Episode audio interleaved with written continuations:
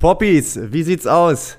Wir sind zurück mit der nächsten Episode Brain Pops, diesmal Episode 38. Brain Pops, äh, der Podcast hinter den Kulissen des Profisports mit seinen äh, mentalen und körperlichen Herausforderungen. Mein Name ist Dominik Theodoro. Ich bin äh, zu später Stunde wieder aus Bamberg aktiv, äh, möchte aber natürlich meinen Co-Host äh, auch recht herzlich hier begrüßen.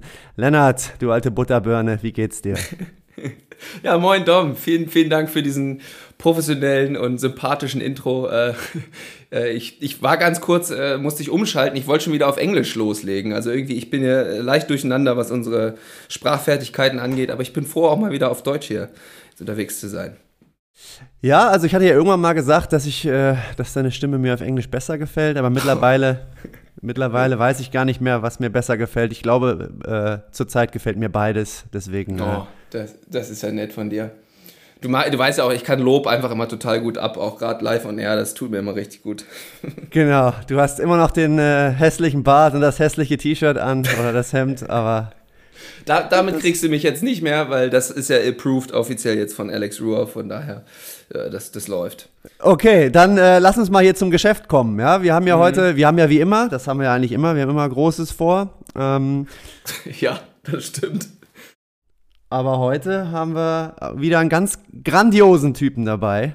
Und zwar ist das Ole Förster. Ja. Lennart, soll ich hier mal kurz ein, zwei Sachen zu ihm erzählen? Ja, ich weiß nicht. Ja, ja, doch, mach doch mal. Aber nimm nicht zu viel vorweg, weil er, er vielleicht mag er ja auch gleich noch ein, zwei Sätze zu sich sagen. Ja, ich, ich, ich versuche das mal. Wir wollen ja mhm. immer ein bisschen professionell sein. Ich weiß gar nicht, der, so viele Attribute, dieser, dieser junge Mann. Also, er ist Coach, er ist Ausbilder, er ist Podcaster, er ist Personal Trainer, Referent, äh, ist, glaube ich, Trainingsleitung äh, im, im Functional Training Club in München, ähm, macht dort Kleingruppentrainings, ist für generell äh, für die Ausbildung des, des ganzen Teams dort, also des Trainerteams dort vor, vor Ort verantwortlich. Ähm, ja, ich habe jetzt, glaube ich, schon ziemlich viel gesagt. Mhm. Äh, das reicht aber immer noch nicht. Ähm, und ja, was wollen wir denn, was wollen wir uns denn heute unterhalten, Lennart? Ja, das war irgendwie heute die, oder das ist ja relativ kurzfristig entstanden, diese Idee. Es war gar nicht so einfach, finde ich, mich vorzubereiten, weil du hast es ja gerade schon alles erzählt und es gibt irgendwie gefühlt noch mehr und dann wusste ich gar nicht, ja, worauf wollen wir uns denn irgendwie konzentrieren? Ähm, und dann dachte ich einfach so, ja, ich suche mir das raus, was ich egoistisch persönlich am interessantesten finde. und darauf konzentrieren wir uns. Oder ich mich. Du hast natürlich da eine andere Perspektive drauf. Ähm, und zwar, ich, ich finde es natürlich äh, spannend, mal einen anderen Podcaster hier auch wieder zu haben. Da haben wir uns ja auch schon mit Benny drüber unterhalten. Das finde ich irgendwie immer ein spannendes Thema, wie das andere so machen, angehen können und angehen.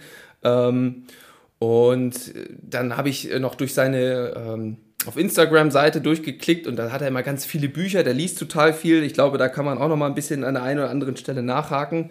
Und ansonsten muss ich ehrlich sagen, verlasse ich mich so ein bisschen auf dich ähm, heute mal und versuche dann spontan noch, ja, wie üblich meine ja, mehr oder minder qualifizierten Fragen da einzubringen und ähm, glaube aber, dass, dass du einiges hast an Themen und äh, da würde ich dann immer ab und zu einfach mal einhaken. Das ist so mein Plan, um ehrlich zu sein. Okay, also habe ich das richtig verstanden? Du hast dich jetzt darauf vorbereitet, nur auf die Dinge, die dich interessieren und du verlässt dich auf mich. Ja, das scheint. Korrekt. Äh, ja, ja, und ich hatte heute genau. einen ziemlich kurzen Tag, deswegen passt das ja alles super. Das kriegen wir auf genau. jeden Fall hin. Jetzt, ja. jetzt genug mit dem Gesabbel, würde ich sagen, wir holen jetzt einfach mal den Ole dazu, oder? Stimmst du mir zu? Ja, gut. Du, hast, du scheinst scheinbar keine Themen zu haben, aber ist in Ordnung. Komm, legen Natürlich geht es um Training, aber das finden wir gleich alles raus. alles klar, bis gleich. So, wir sind zurück. Ich habe mich gerade noch ein bisschen zurückgehalten mit meinen Themen. Da bleibe ich jetzt auch, bleibe ich mal dabei. Äh, jetzt es um unseren Gast. Hallo Ole, wir freuen uns, dass du da bist. Hallo, ja, ich freue mich, dass ich hier sein darf und dass ihr mich eingeladen habt. Ja, die Freude ist, glaube ich, auch äh, auf der Seite von Lennart, äh, definitiv. Ähm, wir haben das ja heute so ein bisschen anders gemacht. In der Regel, äh, zumindest bisher, hat äh, unser Gast die Pre-Show nicht mitgehört. Äh, das war heute anders. Du hast dich gerade während der Pre-Show äh, nett zurückgehalten. Ich habe dich da ja schon so ein bisschen vorgestellt.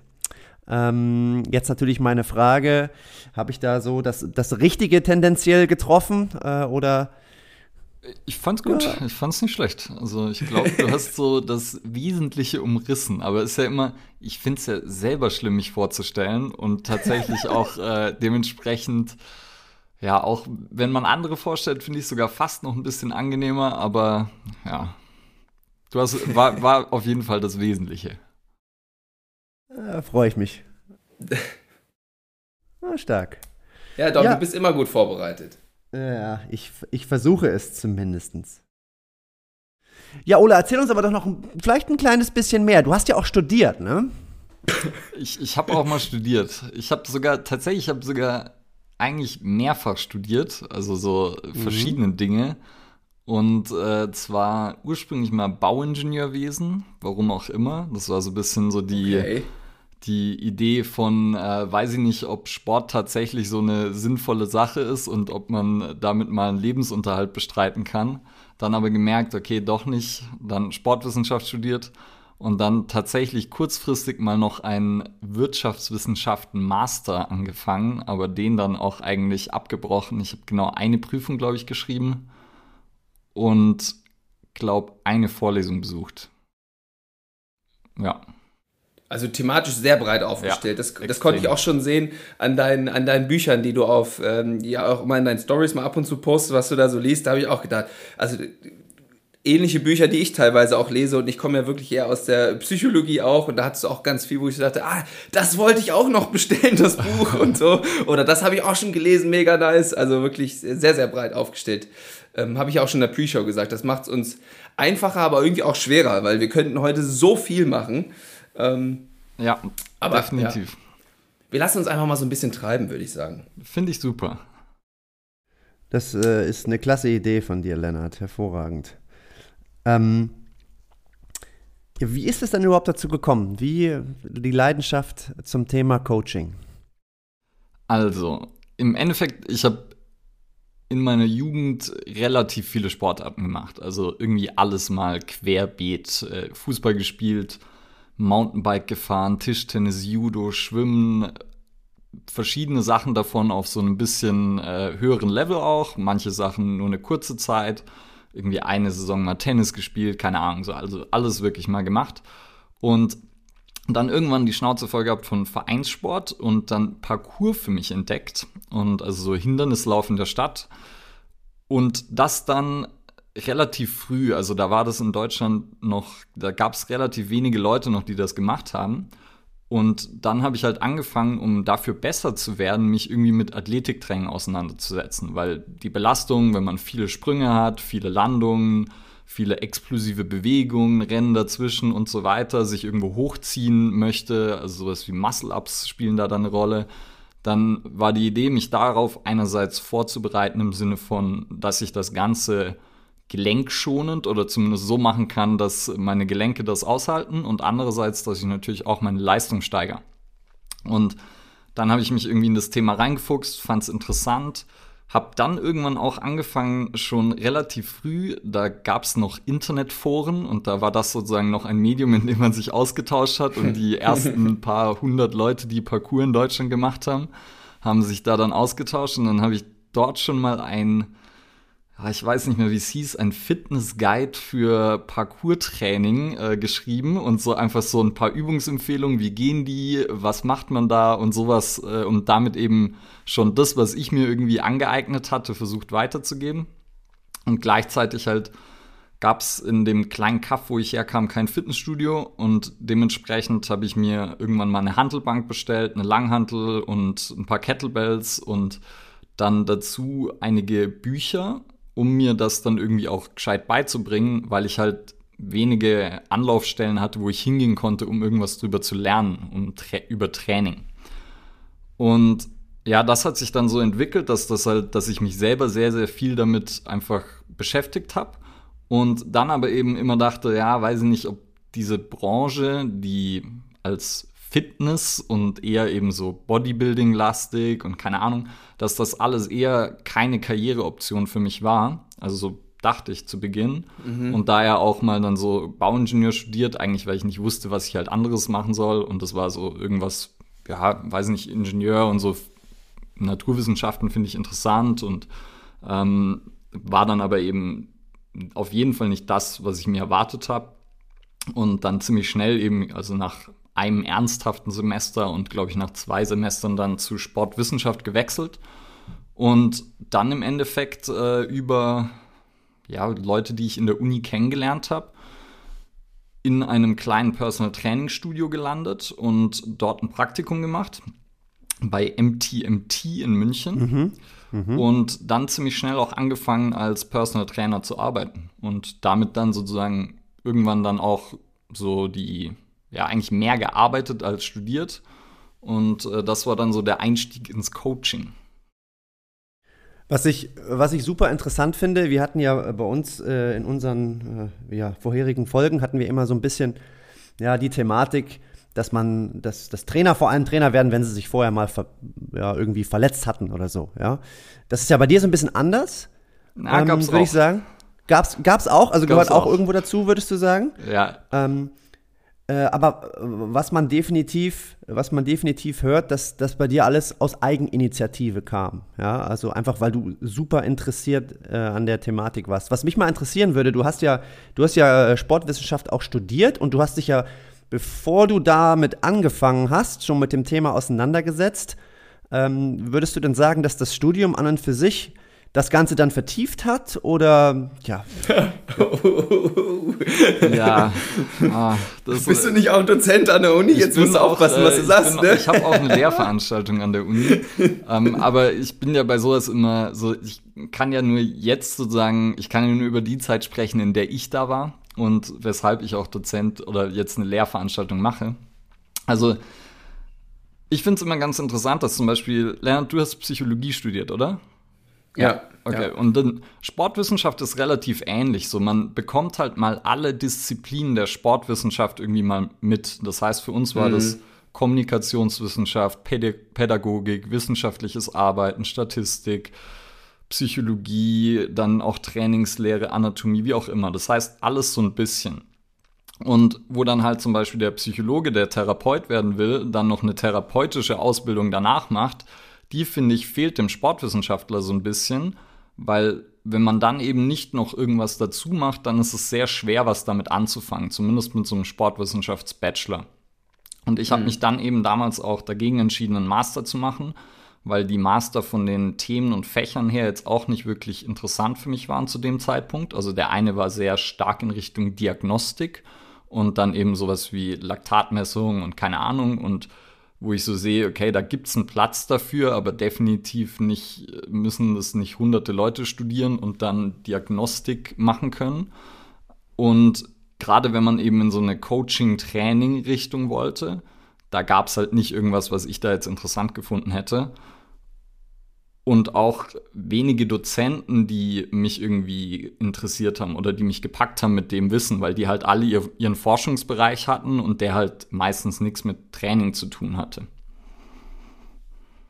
Ja, spannend. Ja, ist in der Psychologie ähnlich und genau deswegen habe ich, also ich habe den Master dann noch angefangen, aber da wurde es dann schon ein bisschen spezifischer, aber dann hatte ich irgendwie da auch, es ist irgendwie zu breit. Ich wollte dann halt auch, wie du schon sagst, vorhin so schön gesagt hast, ich habe dann eher einfach gearbeitet und irgendwie Learning by Doing. Ähm, ich denke, das, ist auch irgendwie einfach cooler irgendwie so zu lernen. Das ist, da ist man viel mehr dabei und wenn man da das Interesse hat, das ist, äh, Dom ist ja bei dir auch ähnlich. Also du hast ja, glaube ich, deinen Master noch gemacht, ähm, aber das war ja auch auf Lehramt bezogen. Und ich würde jetzt auch behaupten, bei dir wahrscheinlich dein, dein Wissenszuwachs jetzt so, wenn du das prozentual sehen würdest, hat danach auch nochmal richtig zugelegt. Ne? Also ja. geht natürlich auch im Studium, klar, will man jetzt nicht äh, zu sehr abwerten, aber ich glaube, Eigeninitiative ist da der Schlüssel wahrscheinlich. Ja, das ist, das ist so ein bisschen auch, worauf ich hinaus wollte, dass generell dieses, dieses Thema Training und Coach sein. Ich glaube, wenn du ein guter Coach werden willst, dann ist es einfach unglaublich wichtig, dass du halt selber diese Energie mitbringst und auch selbst die, ja, diese Disziplin ist jetzt vielleicht nicht das richtige Wort, aber einfach dieses Feuer, äh, dass du dich weiterbilden möchtest, ja, und dass du mehr und mehr Wissen aufsaugen willst, weil du einfach besser werden willst. Und das, das glaube ich, geht halt nicht, wenn du, ich sag jetzt mal in Anführungsstrichen, nur Sportwissenschaft studierst. Da steht noch so viel mehr an. Äh, äh, um halt letztendlich ein guter, ein guter Trainer zu werden. Ähm, wenn wir jetzt schon so in diese Richtung gehen, ich äh, habe mir natürlich, äh, wie Lennart das auch schon gemacht hat, so ein bisschen sein Instagram-Profil angeguckt, aber ich kannte es natürlich auch schon vorher, ja. Ich gucke mir das ja immer an. ähm, und da ist mir ähm, ein Zitat aufgefallen, ja? das, das hat mir sehr gut gefallen. Das äh, würde ich jetzt einfach mal vorlesen und dann würde ich dich bitten, dazu äh, ja, ein bisschen was zu erzählen, ja, was dich da so berührt. Ja? Tu es. Ähm, ich lese es mal vor. One of uh, the best possibilities to grow as a person and as a coach is to surround yourself with dedicated people. Wo habe ich denn das äh, untergebracht? Kann ich mich selber nicht daran erinnern. Aber klingt gut, Aber wa? klingt gut, ja. Okay, oh, doch, das ist richtig, richtig alt, ne? Ja, das ist ein bisschen älter schon. Okay, ja, okay. Ja, also das ist auf jeden Fall das war, also ich meine, es ist ein Beitrag, ähm, wo dann der Max Wenninger auf einem Bild mit mir ist, oder? War Ganz genau, der ah, okay. Max Wenninger, ja. Okay, ja, sehr gut. Grüße erstmal an Max. Ja. Also das war eben auch das, was dann, als ich zu MTMT damals gekommen bin, super kleines Team. Ich glaube, zu Beginn, als ich da dazugekommen bin, waren es sechs Leute und alle halt auf ihre Weise Nerds, was das Thema Training angeht. Und zwar so richtig krass. Und davor waren es eben ähm, 300 Leute in meinem Studiengang, wo ich halt so das Gefühl hatte, wie, wie gerade schon gesagt, so, dass eben das Psychologie- oder das Sportwissenschaftsstudium da einen nicht unbedingt in eine Richtung vorbereitet. Wo ich halt so das Gefühl hatte, ja, von den 300 weiß ich nicht, ob da jemand in so eine Coaching-Richtung geht, weil irgendwie hat ich, habe zumindest ich die nicht getroffen. Später hat sich dann schon rausgestellt, dass so ein paar dabei waren ähm, mhm. und die sozusagen, die ich dann später wieder getroffen habe oder so. Aber tatsächlich war das zu Beginn ja echt wenige. Und dort war halt klar so, okay, die sind alle halt genauso vernarrt in das Thema wie ich und haben da alle einfach auch so irgendwie den, den gleichen Drive und sind einfach krass daran interessiert an allen Aspekten, die damit zu tun haben. Sei das jetzt, wie coache ich jemand, sei das jetzt, ähm, was muss ich überhaupt wissen, um das den Leuten, also was will ich den Leuten überhaupt beibringen, wie bringe ich es ihnen bei und so weiter. Und halt alle Aspekte, die da dazugehören. Und das war für mich dann eine unglaublich lehrreiche Zeit, wo wir uns halt alle gegenseitig, glaube ich, ziemlich stark befeuert haben. Und auch die zwei Jungs, die das äh, Ding gegründet haben, also der Andi und der Tilo, die einfach beide sehr, sehr viel Zeit auch in mich oder in uns Coaches dort investiert haben und uns halt herausgefordert haben und gefördert haben. Aber äh, also an dieser Stelle, ich muss auch, die haben ja auch, die haben ja auch einen Podcast. Ich weiß nicht, ob das die beiden Gründer sind, aber MTMT Podcast auch, habe ich auch schon ein, zwei Mal reingehört. Wunderbares Ding, ob, obwohl wir jetzt hier schon dein Podcast werden wir später auch noch mal shoutouten. Unseren wollen wir sowieso shoutouten ständig und jetzt den auch noch. Also ihr könnt euch hier wirklich überall durchhören. Ähm, aber da bist du ja ähm, nicht mehr, ne? Du bist jetzt beim F Functional Training Club. Genau. Magst du da vielleicht irgendwie auch noch mal was zu sagen oder auch vielleicht wieso wie, wie das dazu gekommen ist oder? Ja. Also ich habe dann über Kommilitonen im Endeffekt und auch mit über den Max, über den wir gerade auch schon geredet haben und einige andere äh, eben das Projekt FT Club kennengelernt, als es gerade so in der Entstehung war. Und im Endeffekt ist einfach ein ähm, eine große Halle oder mehrere Hallen, die mit funktionellem Trainingsequipment ausgestattet sind. Also nicht klassisches Studio, sondern eher viel Platz, freie Gewichte, äh, kaum mhm. Geräte, Rasen mit Schlitten und so weiter. Das heißt, vieles, was man eben aus ja, einigen so College-Gyms in den USA kennt vielleicht, aber nicht so sehr aus äh, Fitnessstudios in Deutschland. Und dort machen wir eben Kleingruppentraining. Das heißt, angeleitetes Training mit einem Coach, der eine Gruppe, in dem Fall von bis zu zwölf Leuten, anleitet und durch ein Training führt und ihnen dann sozusagen zeigt und sagt, was sie machen und dann sie auch korrigiert. Und unterscheidet sich halt in dem Sinne vom klassischen Studio, wo es halt Leute gibt, die alleine trainieren eigentlich und dann gibt es noch sowas wie Personal Training und dann gibt es noch so Kurse, aber da ist es eben im klassischen Studio eher einer hampelt vor und irgendwie 20, 30, 40, 50 Leute turnen nach.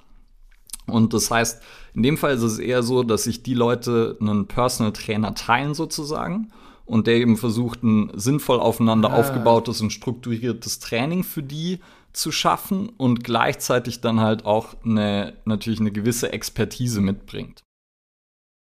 Ah, spannend. Ja, okay. Hm. Wie groß sind dann da die Gruppen so in der Regel? Zwölf Leute maximal. Aber so im, ja, irgendwie sechs bis zehn ist so wahrscheinlich das häufigste, aber auch oftmals dann zwölf. Also ganz unterschiedlich, je nach Uhrzeit, Coach und dann genau im Kurs. Und da bist du dann halt auch letztendlich für die, äh, ja, für die Weiterbildung deiner Coaches zuständig?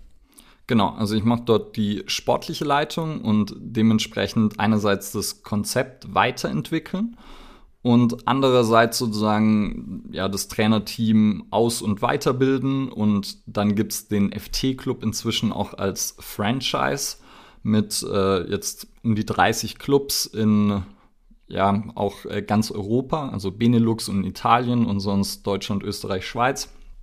Und dort bilde ich sozusagen dann auch äh, die Coaches aus, die da neu dazukommen und dieses System sich aneignen.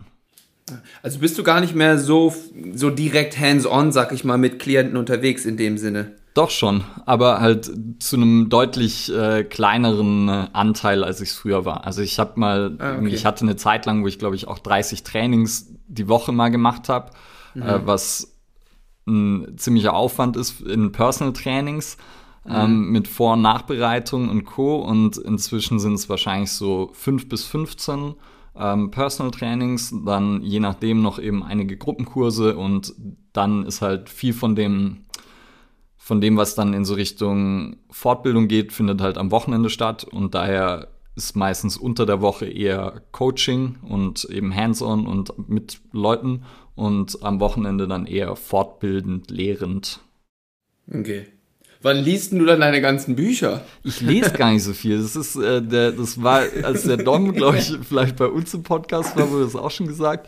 Ähm, und aber so viel ist es gar nicht. Ich weiß nicht, ich lese halt äh, jeden Tag so ein kleines bisschen und ich höre viele Hörbücher auch noch.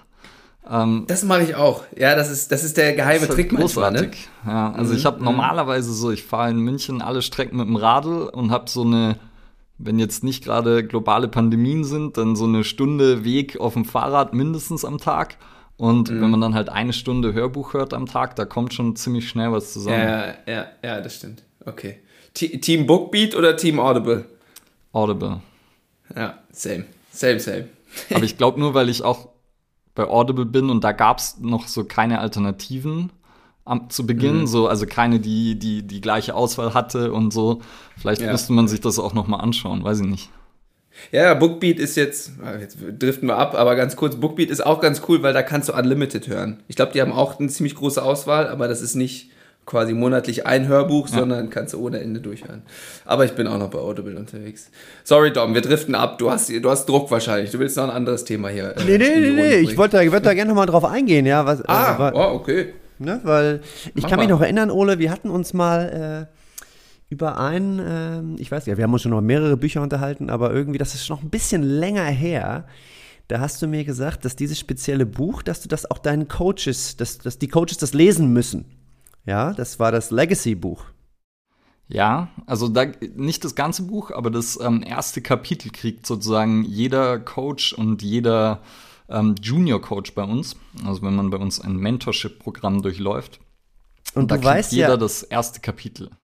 Du und wenn du jetzt sagst, das erste Kapitel, dann weißt du ja auch ganz bestimmt, was so ungefähr ja die Takeaway-Message von dem ersten Kapitel ist, ne? Ja, also ich kann ja kurz mal erklären, Legacy ist ein Buch, darin geht es um die New Zealand All Blacks, also das Rugby-Team und um deren äh, Mentalität im Endeffekt oder so ein bisschen um die Geschichte dahinter und alles Mögliche. Und im ersten Kapitel geht es vor allem um die Mentalität. Und da gibt es einige Themen, die da aufgegriffen werden und die ich alle sehr interessant finde. Und äh, zum Beispiel, dass man, wenn man in dieses Team kommt, dann ist es eine große Ehre, in das Team der All Blacks zu kommen. Und dann ist das Ziel, dass man das Team besser verlässt, als dass man hineingekommen ist. Also das Trikot zu bekommen ist halt eine Ehre und man will es dann besser hinterlassen, wenn man es wieder abgibt, als man es vorgefunden hat. Ähm, dann so ein weiteres ist, dass man halt sich nicht zu schade ist, die kleinen Dinge zu tun. Also der Teamkapitän, der, der fegt immer die Kabine. Ähm, also die bleiben am längsten da und fegen am Ende die Kabine und räumen die sozusagen auf. Weil das sozusagen einfach verankert ist in ihrer Teamkultur, dass klar ist, selbst wenn du der krasseste Spieler im Team bist, dann bist du trotzdem dafür da, dich noch um die kleinen Dinge zu kümmern mhm. und auch eben diese, diese, ja, das nie zu verlieren, dass du sozusagen vielleicht auch mal klein angefangen hast. Und dann gibt es noch ein paar weitere, aber ich glaube, da wolltest du hinaus ja. mit deiner Reaktion. Dom ist ja gerade im Hintergrund komplett ausgeflippt und hat ja nur an die Poppies die Arme durch die, durch die Gegend geschmissen. Also das war Musik in deinen Ohren, oder Dom? Ja, ich äh, kann, das ist halt mein absolutes Lieblingszitat. Äh, sweep, the, sweep the sheds, don't be uh, too big for the small things. Ähm, deswegen wollte ich darauf nochmal hinaus. Und ich finde das so, ähm, ich, ich finde das so cool, dass, dass deine Trainer, dass, dass du denen das quasi als ja, ich weiß nicht, Pflichtlektüre oder dass sie das halt lesen müssen, finde ich super, ja, weil äh, es ist echt ein super Buch und das, was du halt gerade erzählt hast, ja, das, das macht schon Sinn, ja. Also ähm, deswegen wollte ich dann nochmal ganz spät. Ich hatte es gar nicht geplant, aber das hat sich jetzt so gut angeboten. Deswegen schön, ja. dass du das nochmal so äh, ausgeführt hast. Ja, wir haben tatsächlich eine, eine Instagram-Frage auch zu diesem Thema bekommen. Das genau. ist jetzt, du genau. hast jetzt quasi schon eine Antwort auch gegeben, aber vielleicht hast du noch was Zusätzliches. Äh, ich habe ja hier unser Insta-Game versucht, in den letzten Tagen so ein bisschen abzugraden. Ähm, und äh, da war eine Frage: Top-Tipps für Fitnessstudenten bzw. junge Coaches. Also so Bücher, Podcast, Fortbildung. Podcast haben wir jetzt ja auch schon mehrere genannt. Bücher hast du jetzt auch schon eins genannt. Äh, Fortbildung hast du, glaube ich, auch schon genannt. Bei euch dieses Mentorship-Training. Also eigentlich ist die Frage schon fast beantwortet. Oder würdest du noch was hinzufügen? Ja, vielleicht, wenn man ein junger Coach oder junge Coachin ist, wobei Coach ist ja eh. Ähm, ich glaube, das ist äh, für beides ja. Dann hat man extrem viel Zeit. Ich glaube, es ist, es scheint eben so, gerade wenn jetzt zum Beispiel, sagen wir, Dom und ich unterhalten uns über Trainingsliteratur und dann noch über Literatur, die wir ansonsten gelesen haben, dann kann man schnell den Eindruck bekommen, fuck, was soll, wann soll ich das denn alles lesen? Oder wie du gerade gesagt hast, so, wann lese ich denn überhaupt? Mhm, und das Ding mhm. ist halt, dass ich angefangen habe, mich damit zu beschäftigen. Ich bin zwar erst 32, also ich würde mal sagen erst, aber ähm, ich habe halt mit 14 oder 15 angefangen, eben Zeug dazu zu lesen. Und das heißt, das sind jetzt halt auch schon 18, 17, 18 Jahre. Und jeder von uns hat extrem viel Zeit. Und das heißt, sich einfach mit einem Thema zu beschäftigen und da ein bisschen einzutauchen und nicht sozusagen sich überwältigen lassen von dem, was ja auch Instagram und Co. mit uns machen, dass man halt auch in Podcasts immer neue Bücher bekommt und so. Also ich meine, ich mache das natürlich auch. Ich habe jetzt, äh, nachdem Dom bei uns war und dann Benny Heitzmann war noch bei uns und beide haben wieder irgendwie ein paar Bücher äh, gesagt, die ich mhm. noch nicht kannte. Also habe ich mir erstmal wieder sechs Bücher gekauft. Ähm, aber ich, ja zu den natürlich 20, die ich rumliegen habe und noch nicht gelesen habe. Also es ist jetzt nicht so, als, ja. als hätte ich unbedingt neues Lesematerial gebraucht. Aber ja, dass man einfach sozusagen da sich dessen bewusst macht, wird, dass man genug Zeit hat, sich alles anzuschauen, sich mit allem zu beschäftigen und nicht zu kurz kommt. Also, dass man, man wird nichts verpassen, sondern bei manchen Sachen ist es sogar wahrscheinlich besser, wenn man sie nicht, sich nicht gleich damit beschäftigt, weil vielleicht ist es nur irgendein Hype oder Trend, der danach wieder verflogen ist und den man sich dann eh hätte sparen können. Und daher mhm. wäre sozusagen erster Tipp, man hat genug Zeit. Und zweiter Tipp wäre eben genug Zeit mit dem sozusagen zu verbringen, also so, was wirklich wichtig ist, weil das hatten wir, oder das ist in unserem, in unserem Podcast auch immer mal wieder Thema gewesen, dass, dass wir so das Gefühl haben, dass jetzt, wo eben Instagram und Co. einem so viele Dinge und so viele Trends vorleben, dass man mhm. häufig dann nicht vielleicht weiß, womit man sich jetzt wie viel beschäftigen sollte. Und dass ja. ich immer das Gefühl habe, ähm, dass Leute dann eben das, was wirklich wichtig ist und die Quintessenz und die Basics im Endeffekt, dass sie mit denen nicht genug Zeit verbringen, weil sie immer auf der Jagd sind nach dem nächsten coolen Thing. Und da ihr ja beide Basketballer seid, ich bin großer Kobe Bryant-Fan auch. Und er hat zum Beispiel auch in zig Interviews sagt er immer, ja, er hat halt einfach nichts Besonderes gemacht, sondern er hat halt 50.000 Mal den gleichen Jumpshot gemacht und 50.000 Mal den gleichen Korbleger gemacht.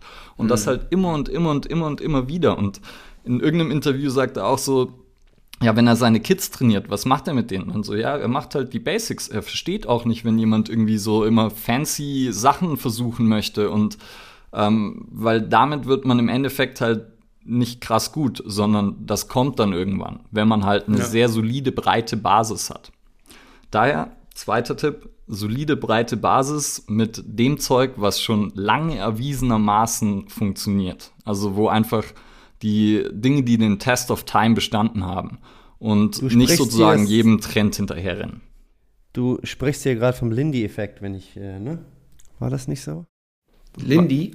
Lindy-Effekt? Das ist auch genau das, äh, was du gerade gesagt hast. Dinge, die den Test der Zeit bestanden okay. haben, die in der Vergangenheit funktioniert ah, okay. haben, werden aller Voraussicht nach auch in der, in der Zukunft funktionieren. Ich hoffe, ich habe mich damit jetzt nicht zu weit aus dem Fenster gelehnt, aber ich meine, das äh, so Wird schon passen. Haben. Ja. Solange der Psychologe ihn nicht kennt, dann. Nee, aber, aber absolut, äh, ist approved beim Psychologen ja. auch absolut. Nein. ähm, aber Dom, ich musste gerade als äh, beim gerade beim zweiten Tipp, als Ole das erzählt hat, so an unser Telefonat letzte Woche denken. Da hatten wir irgendwie mal telefoniert und da warst du so ein bisschen, ja, ich würde fast sagen frustriert irgendwo, weil du so meintest, ey Lennart, ich komme mir irgendwie manchmal dämlich vor. Ich es es ist so einfach, es ist so simpel, was ich mache. Da, also so, da hast, warst du fast frustriert, hatte ich irgendwie so das Gefühl, oder hast du irgendwo fast Zweifel gehabt, so von wegen, das ist doch zu einfach, das kann es doch irgendwie nicht gewesen sein. Ich müsste irgendwie hier noch und da noch. Äh, und von daher, das passt ja genau in die, in die Charte rein. So. Also irgendwann gibt es bestimmt die Momente, wo man nochmal richtig geil, fancy da loslegen kann mit tausend Übungen und hier irgendwie das und das noch. Aber gerade zu Beginn und auch in deiner Situation, Dom, ist das wahrscheinlich eh, kommt das seltener vor auch. Ne? Gerade mit Langfristigkeit, Arbeiten mit Athleten und so, ist ja bei dir auch nicht immer gegeben. Nee, ja, das ist ja so, so ein bisschen, ich hatte das, glaube ich, äh, ich hatte irgendwann, ich weiß nicht, ob ich das bei euch im Podcast gesagt habe, äh, Ole, dass es mir manchmal schon fast peinlich ist, was wir machen. Ja. Weil es halt eben so simpel ist. Aber das ist natürlich auch so ein bisschen mein Kontext. Ja, ich habe, äh, wir trainieren mit 14 Leuten gleichzeitig. Ja, da kann ich leider nicht äh, an 14 verschiedenen Orten sein. Ja, wenn ich dann halt mit einem, bei einem unterwegs oder mit einem was mache, ja, dann muss ich mal mich halt irgendwie ähm, darauf verlassen, dass die 13 anderen die einfachen Dinge richtig machen. Und deswegen habe ich halt keine Zeit, äh, irgendwas Kompliziertes äh, zu machen im Kraftraum. Ja, das ist immer so ist aber mein Kontext. Ja. ja. Ist, ist halt nicht so Instagrammable bei dir, deswegen hast du vielleicht auch nicht ganz so viele Follower wie andere. Genau. Oder weil er einfach nicht die Zeit hat dafür auch. Ähm, ja, also könnte ich glaube auch sein. und ich, ich würde ja immer behaupten, dass wenn halt mehr Leute dann sozusagen nur dieses Einfache machen und das einfach mal konstant eine Weile durchziehen, dann hätten sie im Zweifel mehr Erfolg. Weil mhm. oft wird sich dann halt auf klar gibt es irgendwie Dinge, die cool sind und die vielleicht äh, dann ja irgendeinen Trend mit sich bringt und die sinnvoll sind einzubauen. Aber das sind dann halt ein paar Prozent, die man da einbaut. Und das ändert nichts an den 90 bis 95 Prozent, die halt exakt gleich sind. Und auch wenn Dom sagt, dass, äh, dass es sozusagen so super simpel ist und dass er sich äh, fast schämt dafür, dann, wenn ich mir halt weil ich sehe ja dann auch viele, viele Coaches und in verschiedenen Skill-Leveln und sehe halt bei mhm. extrem vielen, dass sie einfach mit diesen simplen Dingen nicht wissen, umzugehen und dass sie da nicht sozusagen nicht wissen, wie man das perfekt coacht, nicht wissen, worauf es ankommt, nicht wissen, wie man es an verschiedene Personen anpasst und dann ist es vielleicht halt doch nicht so simpel, weil scheinbar weiß es nicht jeder. Und mhm. dementsprechend äh, ist halt immer die Frage, ist es tatsächlich so simpel? Und weil sonst, ja, wird es halt jeder ich glaub, machen. Aber ich, genau, und ich, ich glaube auch, was wir tendenziell so ein bisschen vergessen, es ist, glaube ich, gar nicht so einfach, in den einfachen, einfachen Sachen gut zu sein. Ja. Einfache Sachen sind wahrscheinlich tendenziell erstmal auf die lange Sicht gesehen ein bisschen langweilig, ja.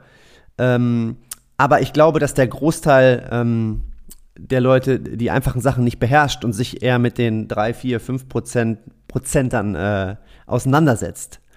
Ja. Ähm, und ich glaube, wir haben einen größeren Benefit, wenn wir die einfachen Sachen gut machen und vor allem regelmäßig.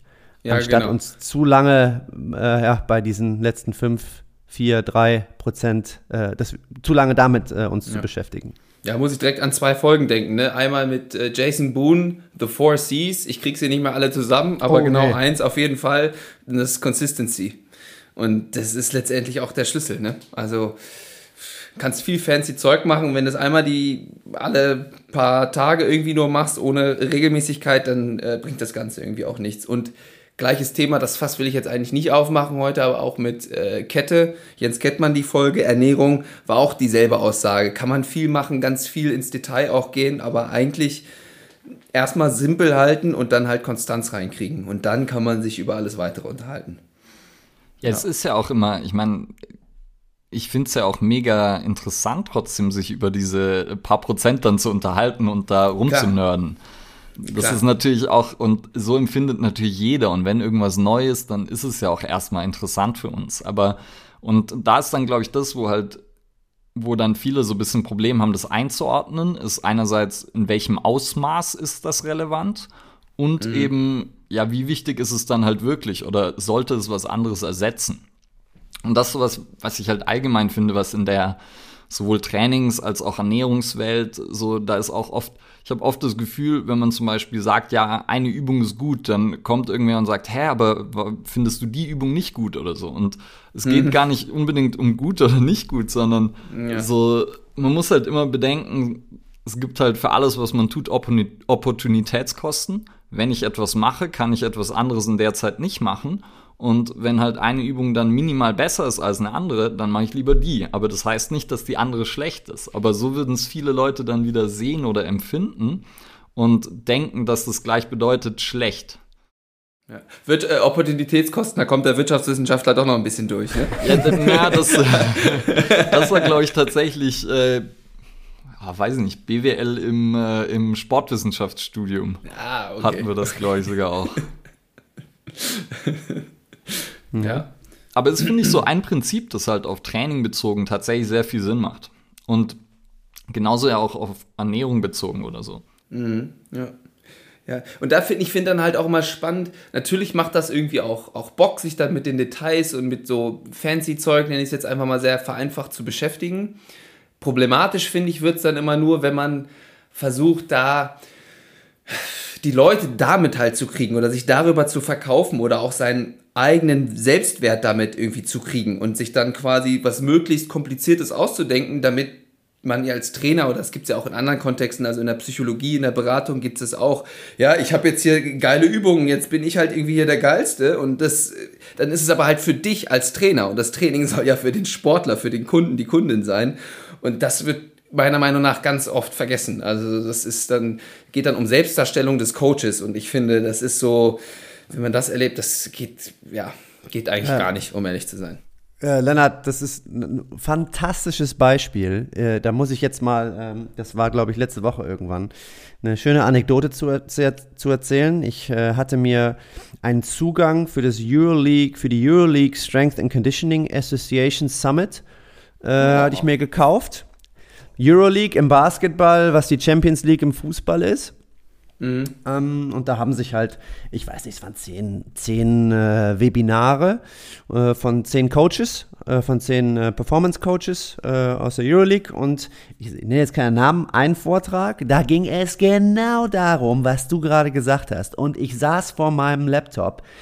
Jetzt haben sich die, also ich ich war so sauer einfach nur, weil sich da nämlich der eine Coach, der ähm, ja, der hat eine, eine Landung analysiert.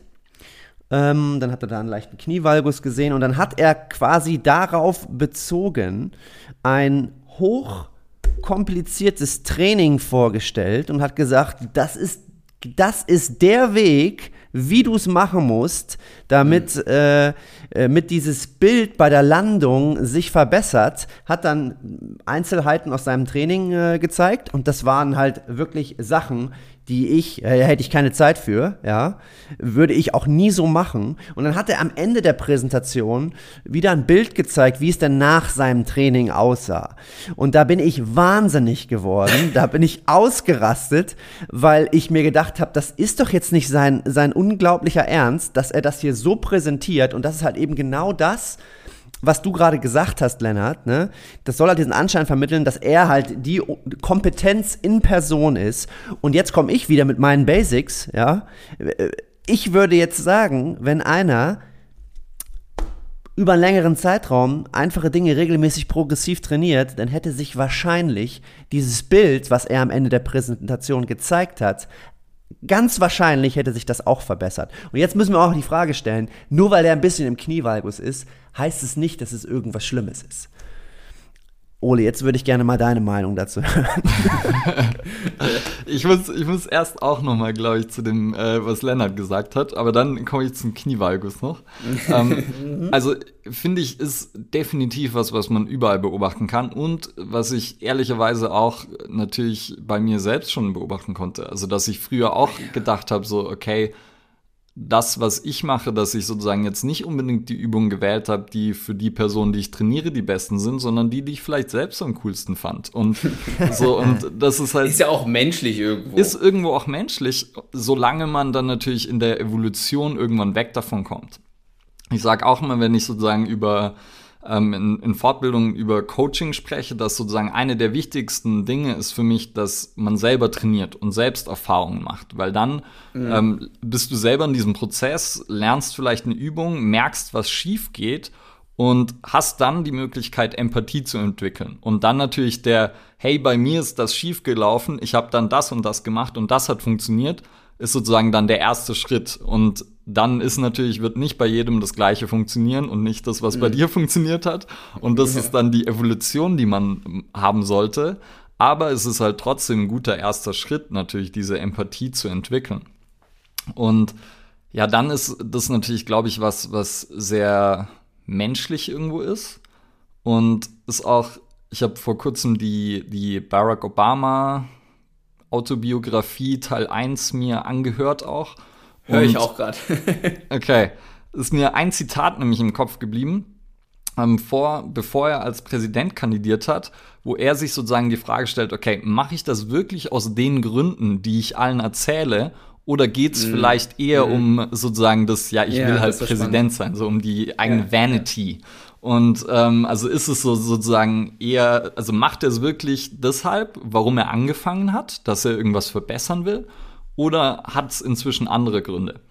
Und das fand ich auch ganz interessant, weil das ist mir hängen geblieben von dem Buch und das glaube ich was, was eben, ja, wie du schon gesagt hast, über Disziplinen hinweg einfach äh, ein Thema ist und wo man sich halt immer wieder selbst hinterfragen sollte, sich selbst wieder auf den Prüfstand stellen sollte, seine eigenen Denkweisen hinterfragen sollte von Zeit zu Zeit und dann halt drüber nachdenken mache ich wirklich das, was ich mir vorgenommen habe, so ungefähr.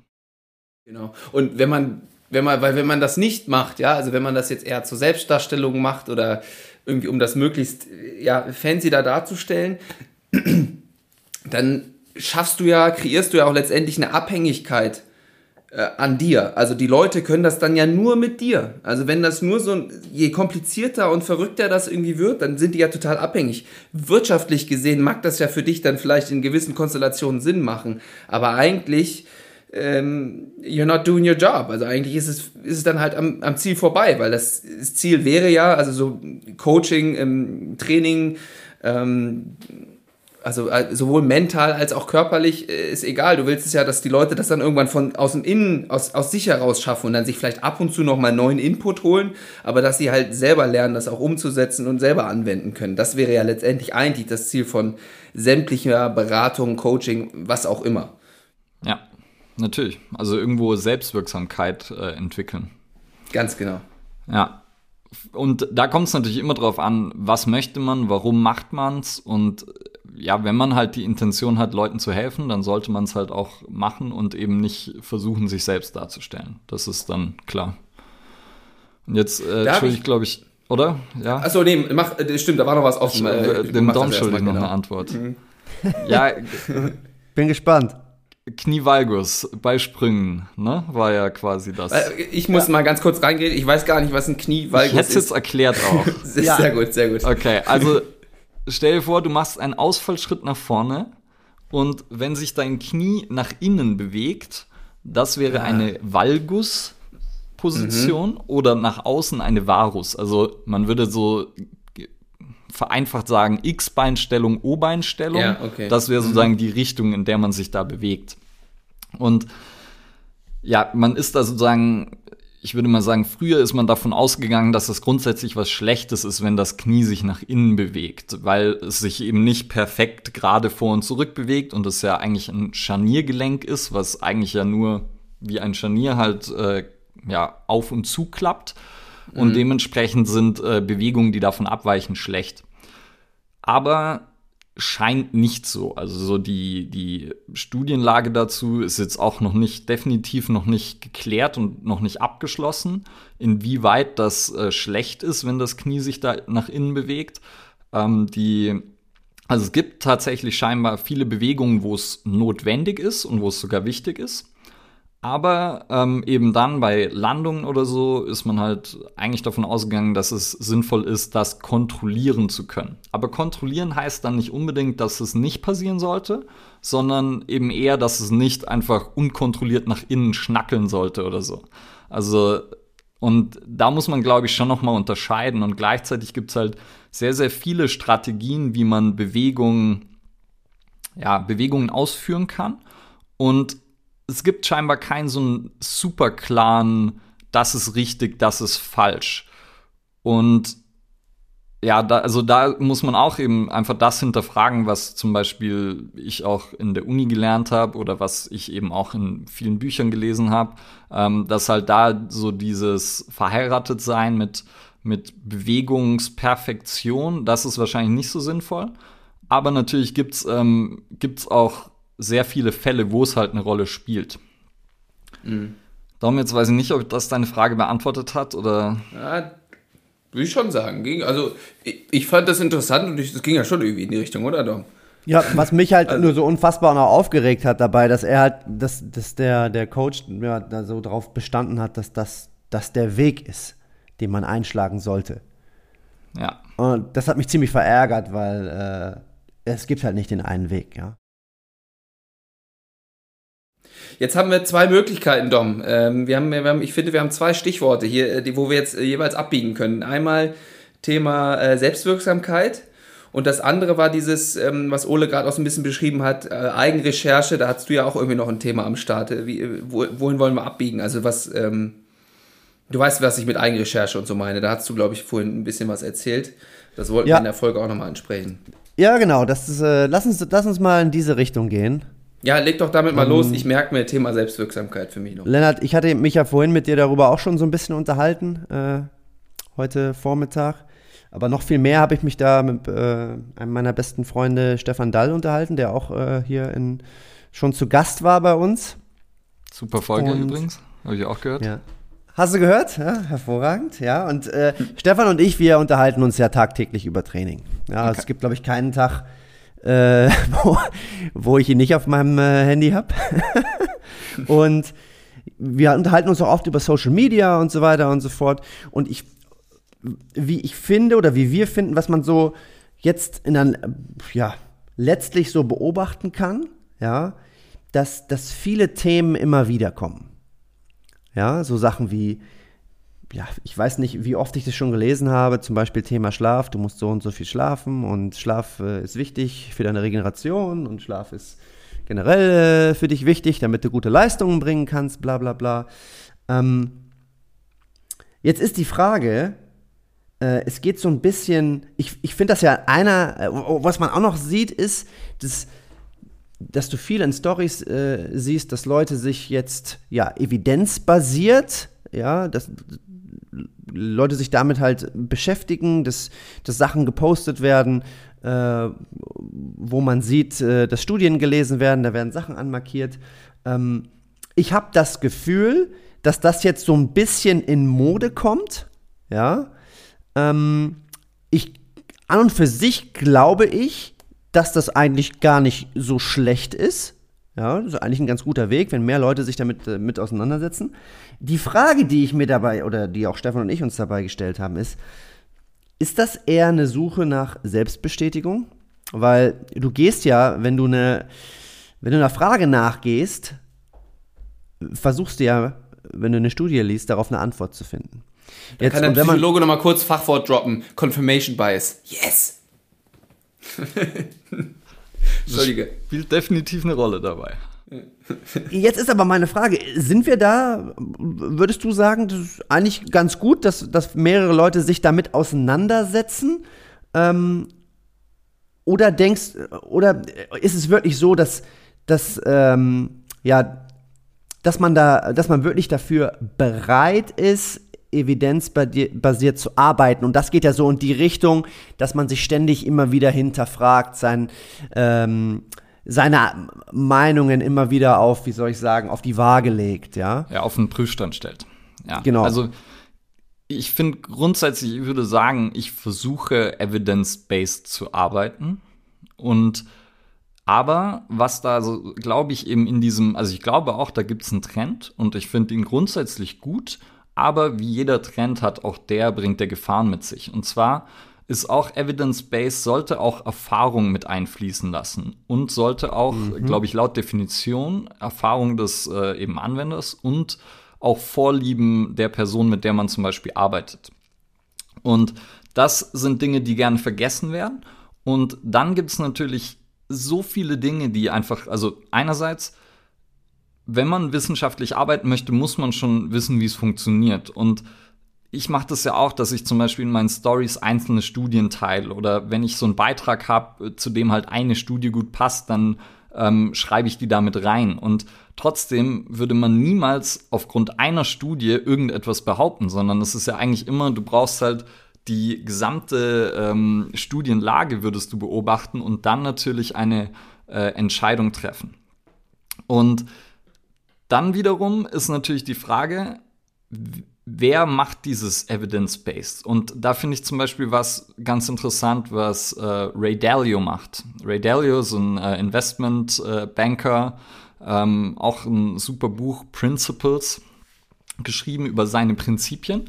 Und die haben zum Beispiel bei sich in der Firma, darf jeder was sagen in Meetings, darf jeder sozusagen seine Meinung äh, dazu einbringen und jede Meinung wird gehört, aber sie wird dann gewichtet. Und zwar nach verschiedenen Kriterien, zum Beispiel nach Erfahrung, nach, keine Ahnung, allem Möglichen. Und das heißt, so eine gewichtete Meinung, finde ich, ist halt auch irgendwo wichtig. Und wenn dann zum Beispiel ein Charlie Francis oder so, so, also einer der bekanntesten Sprintcoaches der Welt, wenn der halt irgendwas sagt, was vielleicht nicht der wissenschaftlichen Meinung entspricht, dann kann man, glaube ich, als, äh, sagen wir, Mitte 20-Jähriger, der gerade Physiotherapie studiert und evidence-based arbeitet, nicht sagen, ja, das stimmt nicht, weil es gibt keine Evidenz dafür.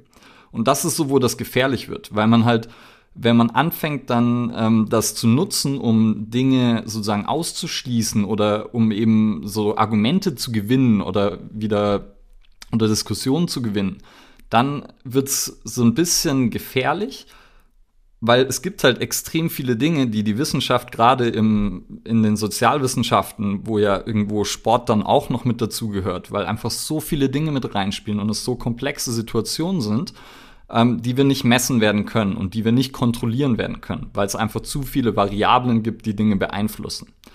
Und daher glaube ich, ist es eben immer wichtig, sich sehr viel mit Studienlage und Studien zu beschäftigen, aber gleichzeitig nicht eben aus dem Auge zu verlieren, dass es halt äh, eine komplexe Gesamtsituation ist und dass es halt trotzdem Erfahrung eine mega wichtige Rolle spielt und dass man sozusagen, wenn man nicht irgendwie einen Haufen Leute gesehen und gecoacht hat, dann bringt einem halt auch nichts, alle Studien zu kennen, weil dann kann man trotzdem nicht perfekt mit jemandem Training gestalten oder so. Oder exakt das Gleiche in auch jedem anderen Feld. Also es ist nicht mal nur auf Training spezifisch. Und daher eben einerseits sehr, sehr wichtig, eben sich daran zu orientieren und auch eben immer sich offen zu halten, hey, vielleicht liege ich mit meiner Meinung falsch und einfach nur diese, diese Möglichkeit offen zu lassen. Weil, ich meine, sozusagen, wenn man, wenn man dann mal seine eigenen Meinungen und seine eigenen Denkweisen auf den Prüfstand stellt dann und überlegt, wo die herkommen, dann merkt man halt ziemlich oft, dass man das aufbaut auf vielleicht, ja, irgendein Kumpel hat einem das erzählt oder man hat das im Fitnessstudio mal so gesagt bekommen oder also so, mhm. dass das eigentlich auf sehr, sehr dünnem Eis oder sehr, sehr dünnem Fundament gebaut ist. Und dann sozusagen glaubt man das, aber einfach, weil man es schon immer gemacht hat. Und dann, Lennart hat den Confirmation Bias genannt. Dann schaut man auf Instagram, folgt man nur Leuten, die das machen, was man selbst auch macht. Und das bestärkt sich alles immer wieder selber. Der Algorithmus ist da natürlich, der Algo also die Social Media Algorithmen sind ja ein einziger Confirmation Bias, weil sie einem das zeigen, wo man dazu geneigt ist, mehr Zeit in so einer App zu verbringen. Also das, was einem gefällt und was man eh schon glaubt. Und nicht das, ähm, oder das, wo man halt so krass widerspricht, dass man irgendwie einen Hasskommentar drunter schreiben will oder so. ähm, aber ja, ähm, deshalb, ich glaube eben, ich glaube, mit dem Stefan hattet ihr es ja auch so, dass es sollte eben so ein, so einem ab und zu mal vielleicht aufzeigen, dass man sich selbst hinterfragt und dass man dann einfach nach gewissen Grundprinzipien arbeitet und dann zum Beispiel die Methoden, die man benutzt, dass man da nicht mit Einzelnen verheiratet ist, sondern wenn man halt dann lernt, dass eine nicht so gut ist, könnten auch sagen, ein Medikament ist nicht gut, okay, dann verwenden wir es halt nicht mehr. Oder wir haben ein besseres. Das hatten wir ja vorher mit den Opportunitätskosten. Irgendwas muss nicht schlecht sein, dass ich es nicht mehr mache, aber vielleicht gibt es was Besseres oder was, was weniger Risiko hat oder was einen irgendwie, es gibt ja so viele Aspekte, warum was besser sein könnte dann. Ja, ja das ist ah, hochspannend und genau wenn das mal passiert, heißt es ja auch nicht, also ich glaube, warum es Menschen oft dann so schwierig fällt, das mal zuzugeben, nach dem Motto, ah, jetzt habe ich versagt oder du bist schlecht oder so. Nee, damals hat das halt Sinn gemacht, damals war das meinetwegen auch evidenzbasiert, aber jetzt hat sich die Lage halt ein bisschen verändert.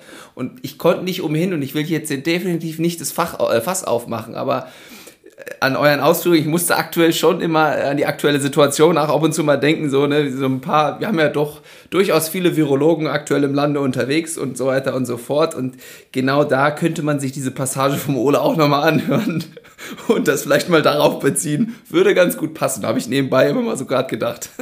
Es ist eben, also ich beschäftige mich so mit dieser ganzen Thematik jetzt äh, sicher ein paar Jahre und eben immer mehr und sozusagen und habe halt auch selbst gemerkt, wo ich eben früher dann das definitiv nicht beachtet habe, dass ich vielleicht falsch liegen könnte. Also das ist mir auch schon extrem oft passiert und genauso, ja, eben ein Expertenwissen nicht richtig zu gewichten. Also einfach so dann, das ist ja auch wieder dann so ein Dunning-Kruger-Effekt oder so, dass man mit äh, sich drei, vier Stunden YouTube-Videos anschauen, denkt, man ja. weiß mehr als jeder zu jedem Thema. Und ja, ist leider irgendwo menschlich. Und andererseits dann natürlich auch, glaube ich, wenn man halt irgendwo richtig gut drin werden will, ist es einfach extrem wichtig, sich konstant zu hinterfragen und sich seiner Sache einfach nicht zu sicher zu sein, weil da hat uns halt dann auch wieder die Wissenschaft einfach zu oft gezeigt, dass wir echt gute Theorien hatten zu Dingen, die sich super plausibel angehört haben und die so viel Sinn ergeben haben und dann halt mit ein, zwei Jahren später und ein bisschen mehr Wissen einfach als komplett falsch herausgestellt haben. Und so, obwohl sie zu der Zeit, also wie du ja auch gesagt hast, das ist jetzt nicht so, dass jemand sagt, ja, ich möchte mich jetzt äh, falsch informieren und möchte jetzt was Falsches behaupten, sondern, ähm, also auch das soll es geben, aber in den meisten Fällen ist es, glaube ich, eher, irgendwas hört sich sehr, sehr gut an. Und was dann ja oft passiert, jemand macht halt ein Produkt dazu, verkauft das vielleicht und dann ist seine Identität irgendwie damit verbunden. Und Kommt dann wird es natürlich auch angreifbar. Ja, genau. Mhm, und dann genau. heißt natürlich auch, von der Meinung abrücken heißt natürlich auch irgendwie die persönliche Identität verlieren. Und wenn man so die eigene Identität dann koppelt mit seinem Wissen, da wird es dann halt schwierig. Und ich hätte, ich persönlich hätte das größte Vertrauen in die Experten, die halt auch sagen, ich, ich glaube das, aber ich weiß es nicht zu. Also das würde bei mir persönlich Vertrauen schaffen und wie gesagt, ich will es fast nicht aufmachen, aber an der einen oder anderen Stelle kann ich da wirklich nur den Kopf schütteln, wie teilweise diskutiert wird mit Gesichtsverlust, agiert wird, moralisiert und so weiter und so fort. Aber lassen wir das mal kurz stehen, sonst wird die Folge hier richtig lang und dann haben wir hier womöglich noch einen Shitstorm oder weiß nicht was alles. ähm, aber eine Sache ist mir dazu noch eingefallen, weil ja auch ähm, die menschliche Wahrnehmung ist da dann ja auch tricky. Also es geht ja nicht nur um diesen Gesichtsverlust und das Moralische, aber du siehst ja die Welt dann auch so ähm, mit dem Wissen, das du hast. Also da sind ja deine Wahrnehmungsfilter genau drauf ausgerichtet. Also wenn ich weiß ich nicht, ich bin aktuell am überlegen, äh, ob ich mir ein Auto kaufe, ja, so eine bestimmte äh, Marke. Ähm, ich sehe nur noch dieses Auto, überall, nur noch dieses Auto, ja. ja. Also so, das ist dann, genau das ist ja der Effekt, kann man dann natürlich auch auf Inhalte und andere Sachen äh, übertragen und ne, dann neben Social Media, da ist es dann nochmal verstärkt. Also das ist nicht, das kann man jetzt, wir können das hier so ganz klug und toll sagen, aber es ist wirklich ähm, eine hohe Kunst, sowas überhaupt äh, zuzulassen, zu bemerken äh, und dann auch zuzugeben, ja. Ja, und das ist aber, da nochmal zu, Lennart, das ist ja auch genau das, ähm, was einen authentisch macht, ja, wenn man dem anderen ähm, signalisiert, hey, äh, ja, ich bin da verwundbar, ich weiß da, bin mir nicht ganz hundertprozentig sicher, ja. ja. Das wird, glaube ich, unterschätzt. Das wird Vertrauen schaffen, das wird genau. Vertrauen schaffen, bin ich hundertprozentig von überzeugt. Ich glaube, auch das ist sogar übrigens äh, in Studien nachgewiesen, dass Leute als kompetenter angesehen werden, wenn sie eine gewisse Komplexität anerkennen und eben dann auch Unwissenheit ja, zugeben und mhm. äh, eben nicht so, ja, ich habe keine Ahnung davon von dem Thema, aber einfach sagen so, hey, das weiß ich halt nicht oder kann ich nicht sagen, ja. weil man kann es halt noch nicht sicher sagen oder so. Ja, und ansonsten ist ja auch eben diese, was du gerade gesagt hast, diese ganzen Wahrnehmungsverzerrungen, die gehen ja auch viel weiter, als wir so, also das ist ja auch definitiv ein Thema, mit dem es sich lohnt zu beschäftigen, weil wir, ja. egal ob wir wie wir uns erinnern, ist beeinflusst von dem, wie wir uns gerade aktuell fühlen und wo wir uns aktuell befinden. Und Erinnerung ist ja irgendwie auch nur eine Story, die wir uns selbst immer wieder erzählen aus kleinen Bruchstücken, die irgendwo abgespeichert sind. Und ja. das heißt, unsere Erinnerung ist definitiv nichts, was wirklich fix ist und auf die wir uns verlassen können. Und genauso, ja. wenn wir irgendwie in die Zukunft denken, ist es ja genau das Gleiche. Wenn ich halt mir in der Zukunft was vorstelle, dann stelle ich mir immer vor, okay, wie ist meine Situation jetzt gerade oder wie ich mich jetzt empfinde, fühle, wie auch immer, wie wäre das in die Zukunft versetzt? Und das verzerrt es ja genauso. Und ja. so machen wir das ja überall, um einfach Energien und Ressourcen im Hirn zu sparen. Und äh, ja, sehr interessantes Thema. Absolut. Wenn, da habe ich letztens in einem Vortrag gehört, ist schon äh, alt von äh, Vera Birkenbiel ähm, die hat mal erzählt, bewusste und unbewusste Wahrnehmung, ja, also wenn die unbewusste Wahrnehmung elf Kilometer lang wäre, ja, dann mal zu schätzen, wie lang ist eigentlich die bewusste Wahrnehmung. Ich kriege die Zahl nicht mehr genau zusammen, aber es sind ein paar Millimeter oder Zentimeter. Ja, also so, das ist, um das mal nochmal zu verdeutlichen, was wir uns da eigentlich rausgreifen und dann sagen, das ist jetzt die Realität. So ist es. Ja, für dich ja, für andere kann das schon wieder ganz, ganz anders aussehen. Ja. Ja, Lennart, ähm, ich hätte jetzt noch eine Sache, die mich brennend interessiert. Äh, und dann äh, würde ich gerne noch mal zum Thema Podcast kommen. Oh ja, oh ja, das hatten wir auch noch. Ja, mach erstmal dein, dein, dein, deine brennende, interessierte Sache da. Ja. ich finde, die Frage wird viel zu selten gestellt. Ähm, aber was stört dich eigentlich an dem ganzen Thema Training? Gibt es da irgendeine Sache, die dich tierisch aufregt? Eigentlich Hamstring Injuries von, von Soccer Players. das regt mich auf.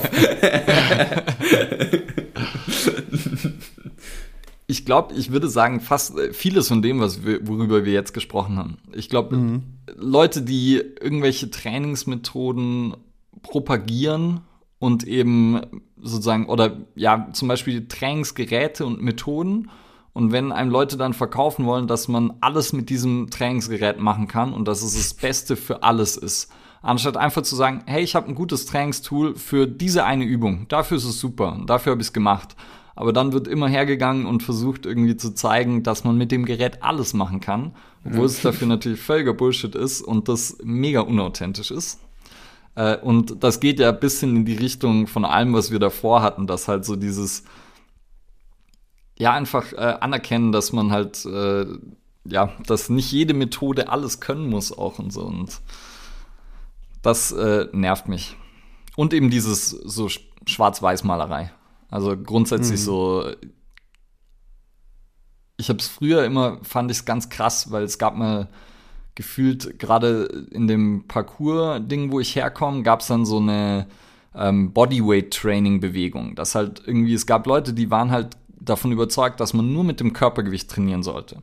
Und das habe ich nie verstanden, weil ich nicht verstanden habe, warum man mehr Möglichkeiten ausschließen sollte und sozusagen sich beschränken sollte, künstlich. Und das war halt nur so ein Ding, so, ja, ich mache Bodyweight Training, weil ich ein Mensch bin, der Bodyweight Training macht. Und so dieses äh, Stammesdenken, was wir dann auch in Ernährung ja in religiöser Art und Weise haben und in so in sonst so vielen Aspekten, anstatt einfach zu sagen, hey, das hat seinen Platz, da ist es super, da verwende ich es und woanders hat was anderes halt mehr Sinn. Und ja.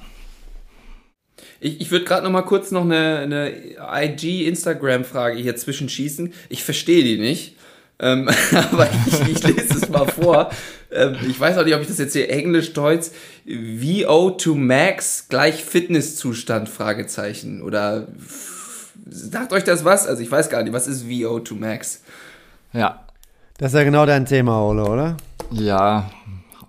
Ich kann es mal kurz beantworten. Also VO2 Max ist ein Marker für äh, Ausdauerleistungsfähigkeit hat was damit zu tun, wie wir Sauerstoff sozusagen aufnehmen und ähm, man kann es äh, sozusagen daran zum Beispiel den, ja, die Ausdauerleistungsfähigkeit messen und auch so ein paar Parameter fürs Training daraus ableiten.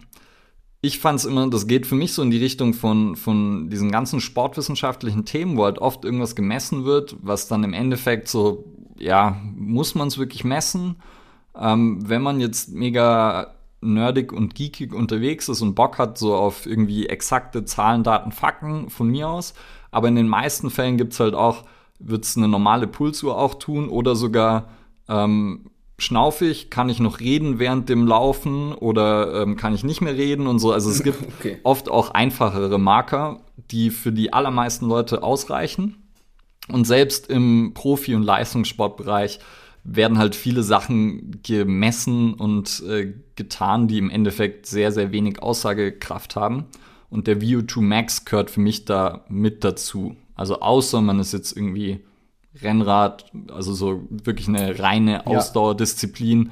Da mhm. macht sowas sehr viel Sinn, glaube ich. In vielen anderen, ja, nicht so. Und äh, um die Frage dann zu beantworten, nein. Hat, ja. Also für ja. mich, es beschreibt nicht den Fitnesszustand, weil da noch viel mehr dazu gehört. Ja, ja. ja. Ja, ich, ich hatte mir, Dom, bevor du jetzt hier ins Podcast-Thema einsteigst, nee, nee. hatte ich ja noch ähm, eine Sache, fällt mir gerade so ein. Ich hasse, oder ich hasse das nicht, aber mich reg, regen dann immer andere Podcasts auf, die dann ist immer am Anfang irgendwie sagen, ja, dann machen wir noch das, das und dann immer so völlig vergessen. Also haben wir auch schon tausendmal gemacht, aber jetzt fällt es mir gerade ein. Thema Selbstwirksamkeit, oder würde ich sagen, passt so ein bisschen Thema Selbstwirksamkeit. Ein Buch, was du, ähm, was ich bei dir äh, gesehen habe, äh, fand ich sehr interessant. Ich weiß nicht, wie lang das her ist, ob du da noch äh, Erinnerungen dran hast. Also keine Prüfungsfrage oder so, aber es hat mich interessiert, weil ich mir das eigentlich auch gerade bestellen wollte. Äh, ein bisschen in einem anderen Kontext, aber das hieß How to Change Things When Things Are Hard von äh, Chip Switch. und Dan Heath. Genau, Switch. Ja, das, das, ja. Vor, ja, das Wichtigste habe ich vergessen. ähm, erinnerst du dich noch an das Buch? Äh, Gerade, ja, ja, ist noch bewusst, ne? da geht es ja so ein bisschen um die Elefant, Elefantenreiter ähm, Analogie. Magst du, magst du ein bisschen was zu erzählen? Ja, ja, vielleicht nehmen wir einfach, also großartiges Buch und so mit eins von denen, die ich ähm, ja jedem Coach eigentlich auch empfehlen würde. Mann, Mann, Mann, ich schreibe mal auf, er muss ich bestellen nachher. Kennst du nicht? Oh, okay. Also und eben gerade halt wegen, so wegen, dieser Analogie. Ganz also genau. es gibt ja. die Analogie vom Elefant und vom Reiter. Und der Elefant steht in dem Fall für das emotionale, der emotionale Teil unseres Hirns und der Reiter für das rationale Teil, für den rationalen Teil. Und das heißt, wenn ich jemanden zum Beispiel, der, ich will jemanden coachen in Bezug auf Ernährung und ich erkläre der Person, hey, mehr Gemüse essen ist sinnvoll, weil das ist gesund für dich, hier sind 100 Studien, die das belegen. Dann spreche ich in dem Fall mit dem rationalen Teil und ich erkläre der Person, was besser für sie wäre. Und der emotionale Teil, der Elefant, der ist aber der, der die Entscheidung trifft. Und zwar, wenn der sich sozusagen gut fühlt und sicher fühlt, dann wird dieser Elefant auch ab und zu auf den Reiter hören und wird dahin gehen, wo der Reiter ihn hinlenken will. Wenn aber der Elefant sich unsicher fühlt oder irgendwie Angst hat, dann rennt er einfach dahin, wo er es halt selber für sinnvoller hält. Und das heißt vielleicht zum Kühlschrank und haut sich lieber die Snacks rein als das ja. gesunde Essen. Obwohl er genau weiß, weil der Reiter es ihm die ganze Zeit ins Ohr flüstert, dass eigentlich der Karottensnack vielleicht besser wäre. Ja. Und dann gibt es in der Analogie noch sozusagen einen dritten Teil, und zwar den Weg. Und die Philosophie dahinter ist dann sozusagen, dass man eben auf verschiedene Art und Weise coachen sollte. Und zwar einerseits ist tatsächlich dem Reiter was zu erklären, ist auf jeden Fall sinnvoll, also dieses ans Ratio, an den rationalen Teil äh, zu appellieren, aber eben auch dafür zu sorgen, dass zum Beispiel Vertrauen besteht, dass äh, der Elefant sich wohlfühlt und dass er sich sicher fühlt und wie man das eben machen kann und dann zum Beispiel auch erkennen kann, wenn jetzt jemand immer snackt, dass man sich überlegt, okay, macht die Person das, weil die zu dumm ist und nicht weiß, dass das nicht äh, zu ihrem Ziel führt und das ist meistens nicht der Fall, äh, sondern vielleicht ist es einfach immer, wenn sie gestresst ist, kommt sie heim und das ist einfach ein Stresstrigger und wenn sie heimkommt, geht sie als erstes zum Kühlschrank, schnappt sich den Snack, beißt rein. Und dann muss man sich halt überlegen, okay, wie kann ich für eine andere emotionale Gefühlslage oder wie auch immer sorgen? Und das wäre dann eben äh, Coaching the Elephant. Und dann gäbe es noch äh, den Weg verändern. Also zum Beispiel dafür zu sorgen, dass man gar nicht erst Süßigkeiten daheim hat, die man dann in einer emotional gestressten Situation essen könnte. Und ja, die Metapher finde ich einfach wunderschön. Ja. Ähm, es gibt zum Beispiel auch von Precision Nutrition, äh, die haben dazu ein animiertes Video, das großartig ist. Ich schick's euch mal danach, dann könnt ihr es ah, irgendwie ja. äh, in die Show mit reinpacken. Und ja, also meiner Meinung nach großartiges Buch. Ja, ich, ich frage da so interessiert nach, weil ich mich damit gerade ähm, quasi beruflich oder an einem, einem anderen Podcast, äh, den ich hier auch noch ab und zu äh, mal mache oder den mache ich sogar aktuell wöchentlich, da geht es bei uns um Berufsorientierung. Ähm, und da spielen wir auch mit dieser äh, Metapher. Und das fand ich so wunderbar, wie du das auch am Anfang jetzt gerade bei dir auch beschrieben hast. Ja, also irgendwie dieses Sport, das hat mir total Spaß gemacht. Da war dein Elefant so voll d'accord. Aber ich glaube, also ich, wenn ich können wir nachher noch nachhören, aber ich glaube, du hast dann irgendwie so gesagt, ja, aber irgendwie, ob man in der Branche da irgendwie Geld verdienen kann. Also der Elefantenreiter hat gesagt, das geht irgendwie nicht, das kann man nicht so machen. Ich mache jetzt hier nochmal Wirtschaftsingenieur, ja, das ausprobiert. Aber wenn der Elefant da keinen Bock drauf hat, dann der Elefantenreiter kann sich ja, also kann er probieren, das geht vielleicht auch für ein paar Jährchen, dass man den Elefanten versucht zu tragen oder zu ziehen oder zu schieben oder irgendwie was. Aber da wirst du so viel Energie verlieren und glücklich wird man da sowieso nicht. Äh, und auf die lange Zeitachse kommen dann so Sachen wie Burnout oder weiß ich nicht genau was. Und dafür ist diese Metapher wirklich so wunderschön oder auch in Teams-Kontext, ne? Wie schaffst du es, den mit dem Elefanten zu kommunizieren und nicht nur mit dem Reiter. Weil mit dem Reiter kann irgendwie jeder eigentlich kommunizieren. Ähm, ja, aber ob du damit irgendwie Veränderungen dann auch schaffst, ne, das ist, darauf ist ja, glaube ich, das Buch dann auch bezogen.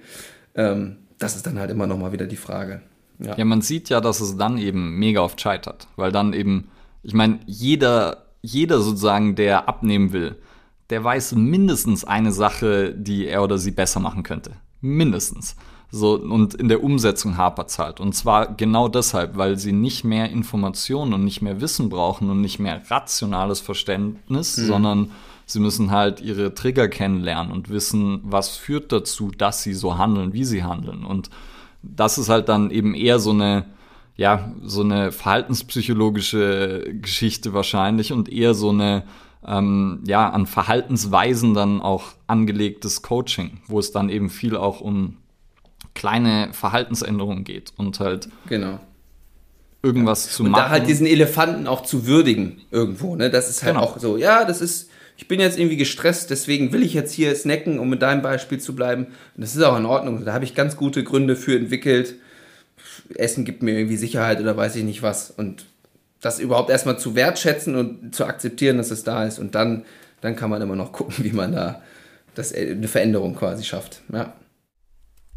Ja, fand ich richtig stark, Lennart, dass du das hier gebracht hast. Ja, mich Fand ich richtig gut. Ja, und sehr schön auch von Also Ole jetzt beschrieben, muss ich wirklich. sagen. Da musste ich das selber nicht machen. Ich weiß nicht, ob ich mir das Buch noch hole. Vielleicht Ach, reicht das jetzt schon. ist hier wieder mein Internet ausgefallen. Ich sehe euch nicht, aber ihr hört mich wahrscheinlich. Ja, wir, wir Macht hören einfach dich noch. weiter. Okay. Ja. Toll, Dom. Jetzt muss ich wegen dir noch was im Podcast schneiden. Ja, wir aber apropos hören, ist ja Podcast. Kein Problem, oder? Ja, ja, genau. Apropos Podcast. Wollen wir da noch mal kurz ein bisschen so zum Abschluss drüber quatschen? Sehr gern. Dann machen wir, dann machen wir die, die anderthalb Stunden wie üblich voll. Da haben wir uns jetzt eh so ein bisschen drauf eingeschossen. Äh, Finde ich gut.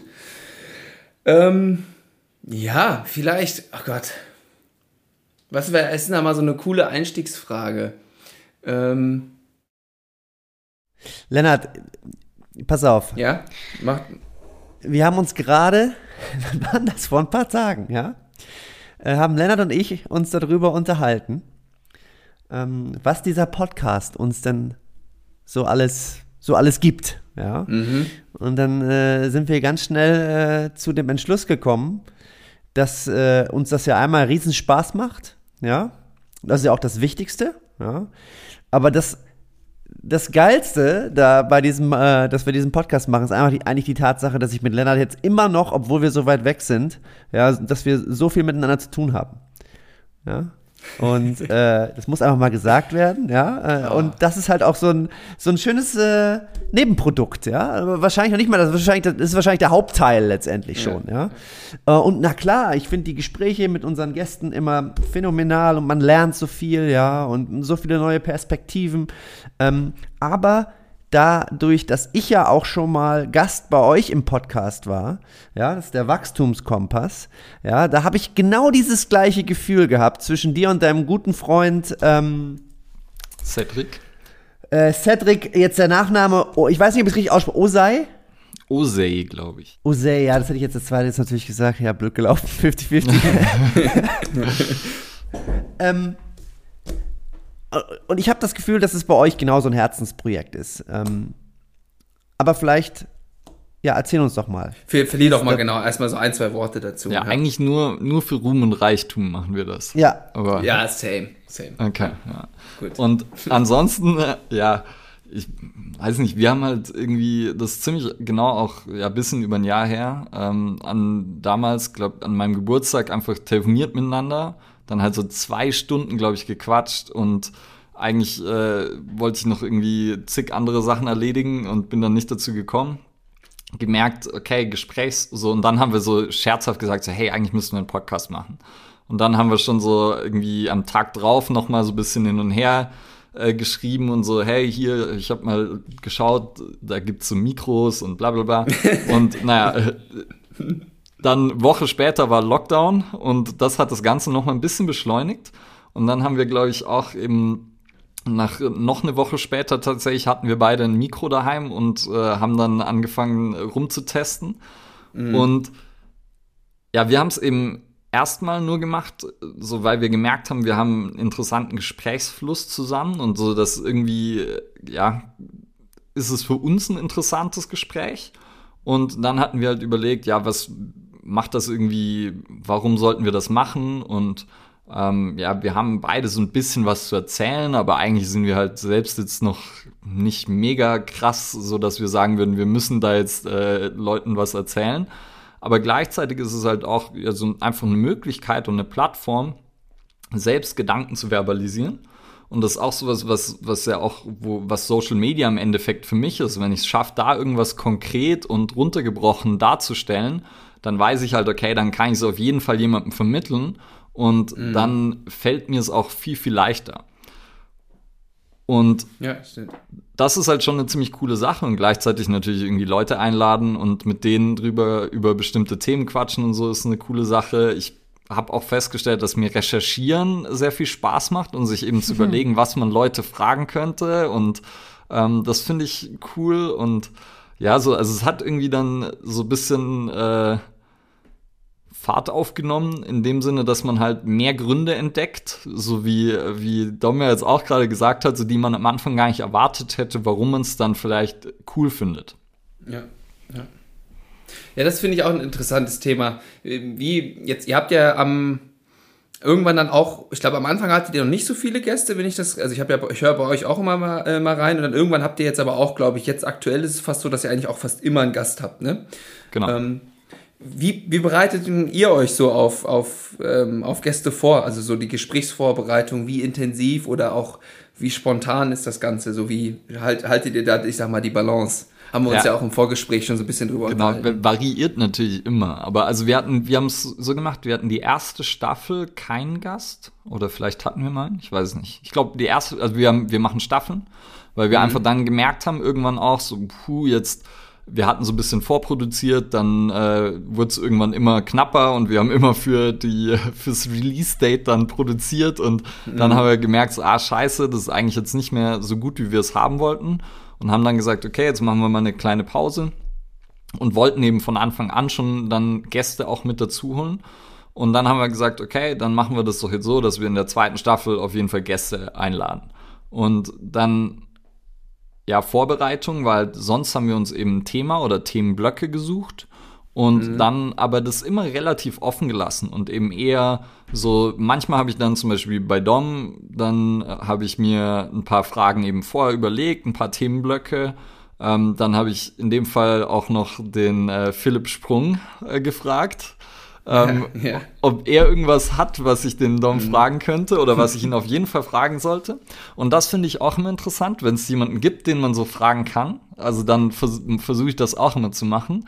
Weil natürlich, wenn es irgendwen gibt, der jemanden sehr, sehr gut kennt oder so, dann kann der natürlich mir vielleicht ein irgendwas sagen, was ich auf einem Instagram-Profil oder so nicht finden würde. Ja, oder ja. wo ich halt nie drauf kommen würde und wo dann aber vielleicht eine geile Story bei rauskommt, die vielleicht mhm. auch jemand noch nie in einem Podcast oder in so einem Format erzählt hat.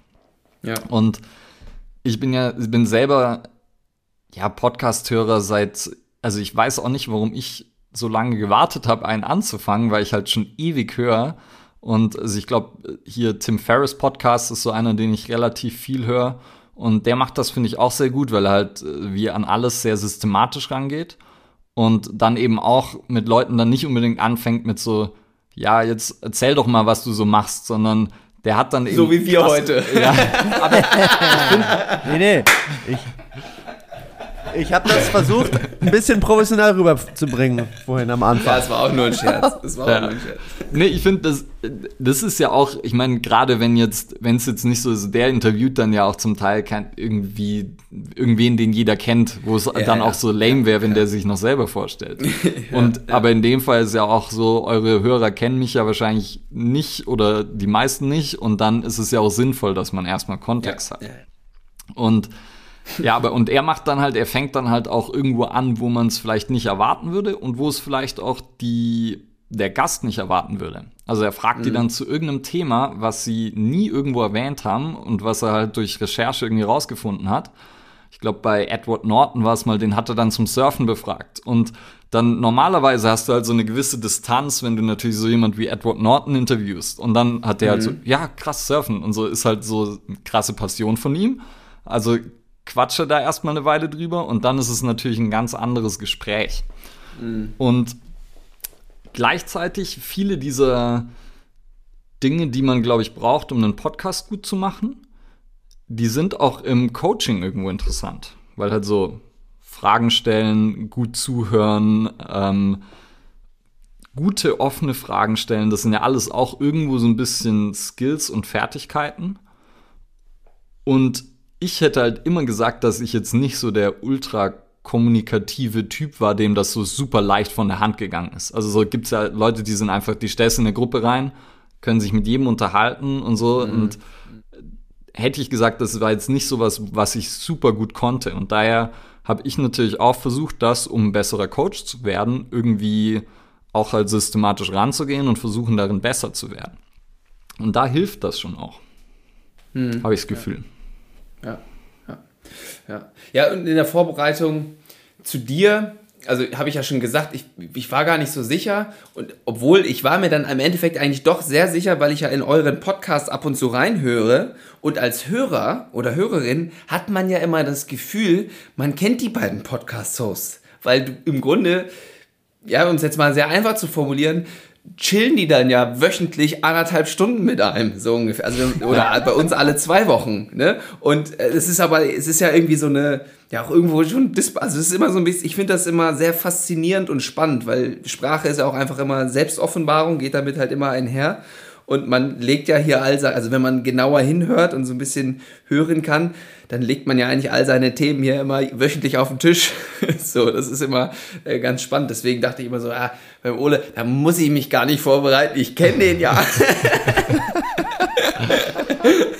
ja. Aber eigentlich sprechen wir gerade zum zweiten Mal im Leben so. Also fand ich auch ganz witzig. Das ist dieser Side-Effekt vom Podcasting.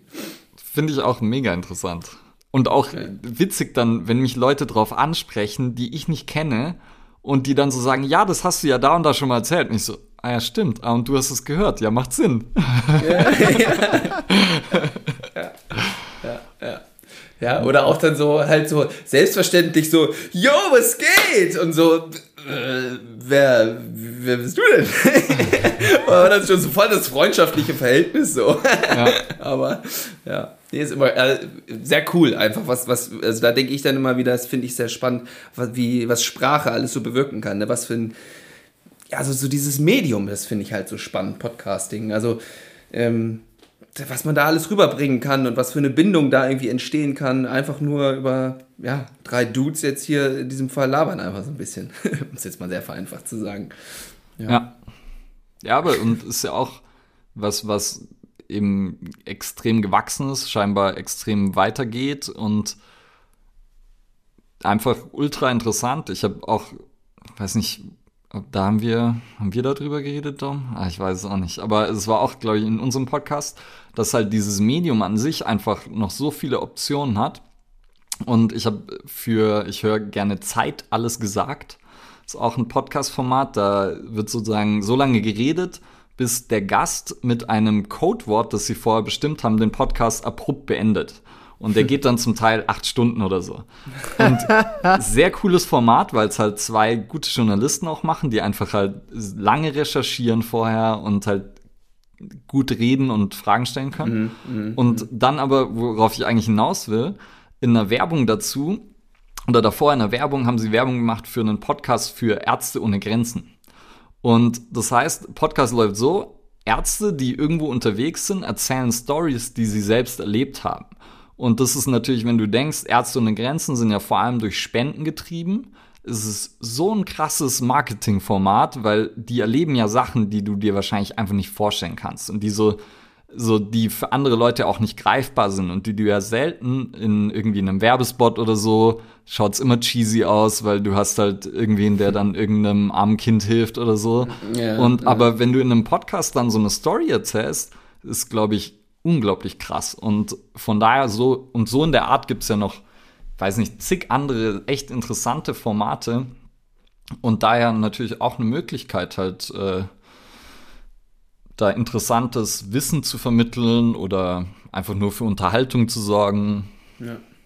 Ja, Emotionen kommen da auch rüber. Also ich hab, denke gerade an so eine MTMT-Folge, da haben die irgendwie über ihre größten Erfolge mit, mit, äh, mit ihren Klienten gesprochen. War total emotional plötzlich, ja. Und da bist du dann mhm. irgendwie mittendrin. Also diese Emotionalität, diese Nähe, die da auch rüberkommen kann, ähm, das ist wirklich, ist ein hochspannendes Format, äh, finde ich auch. Ja.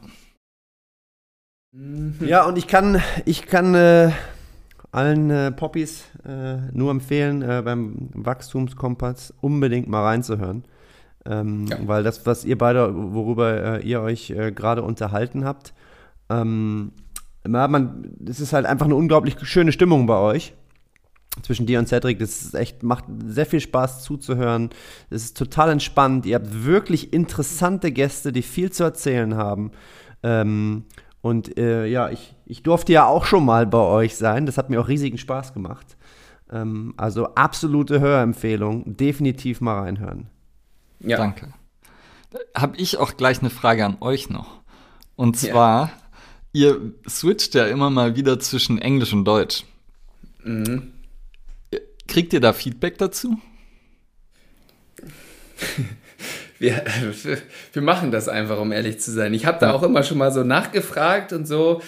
wir haben dann auch immer schon mal irgendwie auf die Zahlen geguckt, ob man da irgendwie was raushört oder sieht. Aber es ist, ich habe da noch nicht so richtig eine Meinung zu, aber so beschwert hat sich auch noch keiner. Ja, ich, ich würde jetzt auch nicht sagen, dass, dass jetzt englische Folgen, dass die jetzt irgendwie anders gehört werden. Von weniger oder mehr, weiß ich nicht. Oh, vielleicht tendenziell ein bisschen weniger, aber wäre ich mir jetzt nicht sicher. Ich meine, ist ja dann oft auch so, dass dann halt englische Gäste natürlich auch irgendwer Bekanntes oder Interessantes vielleicht ist, ne? Mhm. Deshalb. Die, genau, die Tiefe, die, die wir da halt, ja, was, was dann, also da kriegen wir, dadurch kriegen wir halt ganz andere Gäste auch halt, ne? Dadurch hast du diese Sprachbarriere halt nicht, weil sonst ganz viele Gäste, gerade wir machen ja schon viel im Basketball auch, wäre einfach die Hälfte unserer Gäste gefühlt, wäre dann so weggefallen aus dem Basketball-Kontext ja. zumindest. Und ich glaube, dadurch, dass wir auch immer wieder versuchen, Bezug zu nehmen auf alte Folgen, selbst diejenigen Poppies, also jetzt wäre die Möglichkeit, sich zu beschweren, ja. Also jetzt ist das Thema hier offiziell auf dem Tisch. ähm, aber ich glaube, die, ähm, oh, jetzt fällt mir das Wort nicht ein, appreciaten das auch, dass man dann quasi dieses Wissen in wow. späteren Folgen, selbst wenn man es sie selber nicht gehört hat, immer nochmal wieder aufgegriffen wird. Also ich glaube eigentlich, das ist eine ganz coole Sache, aber wir haben uns, machen uns da auch immer mal wieder Gedanken, aber ich glaube an sich, das klappt schon irgendwie so ganz gut. Und ich habe auch schon äh, Leute gehört, ähm, äh, die sich dann da auch durch so eine englische Folge durchkämpfen, obwohl die da vielleicht nicht direkt alles verstehen. Also da haben wir wirklich sehr, ähm, ja, äh, wie sagt man, fällt mir jetzt das Wort wieder nicht ein, aber sehr, sehr loyale äh, Hörer teilweise, Hörer okay. und Hörerinnen. Ja. ja, das ist cool. Lennart, du hattest in der letzten, in der letzten äh, Episode hattest du den Alex Ruoff so eine tolle Frage gefragt, die wir so in dem Format noch gar nicht gehabt haben am Ende. Fällt dir das noch ein? Ähm, wir hatten am Ende ein paar gute Fragen. Du hattest nämlich auch noch eine. Ich, aber welche, ich, welche meinst du? Du kannst sie mir gerne klauen. Wäre für mich kein Problem. Nee, nee, nee, du, du fragst sie. The toughest no. Ah, ah, ja, ja. Ähm, genau, was, Ole, eine, genau, das ist eine coole abschließende Frage, gebe ich darum recht. Was waren das, ja, das schwierigste oder das härteste Nein, sag ich mal, was du bekommen hast, was dann aber im Nachgang äh, für dich, äh, ja, doch, also dass du im Nachgang sehr positiv gesehen hast oder was irgendwie dir ganz andere Wege eröffnet hat, wo du dann gedacht hast, oh, zum Glück war das ein Nein. Oder hat das nicht geklappt? Puh. Das ja, ist das jetzt so gar nicht Frage, so einfach, mal eben die, so. Die, ja. Jetzt müsste die eigentlich irgendwas erzählen, damit ich mir kurz Gedanken machen kann. Aber weil mach, mach, dir mal Gedanken, ich kann das im Nachhinein so ein bisschen kürzen hier, den Part. Nein. Okay.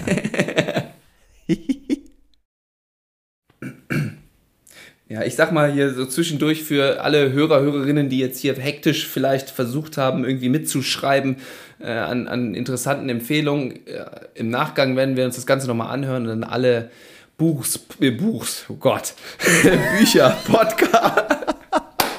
Äh, Bücher, Podcasts, was hier alles empfohlen wurde, äh, werden wir irgendwie mit Links oder sonstigen in den Shownotes einfach verlinken, damit man da ganz entspannt sich nicht selber die Notizen machen kann, sondern ähm, da easy draufklicken kann in den Show Notes. Da würde ich und jetzt hier um an dieser Stelle nochmal drauf verweisen. Genau, und um Ole jetzt nochmal einen Moment zu geben, ähm, was dieses Medium halt auch noch so wunderbar schafft. Ja, ich hatte heute einen äh, sehr langen Tag. Ja, komm nach Hause, nach Hause gehetzt. Ja, ein bisschen müde gewesen, aber jetzt haben wir hier dieses äh, wunderschöne Gespräch gehabt und äh, die Stimmung äh, ist einfach ganz hervorragend. Ähm, es wurde vorhin nicht gesagt. Ähm, das beflügelt einen wirklich.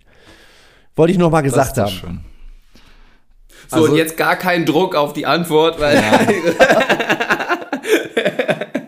ich habe auch immer noch keine gute, glaube ich. Ja. Aber es, ich, das ist auch, mal, ist auch.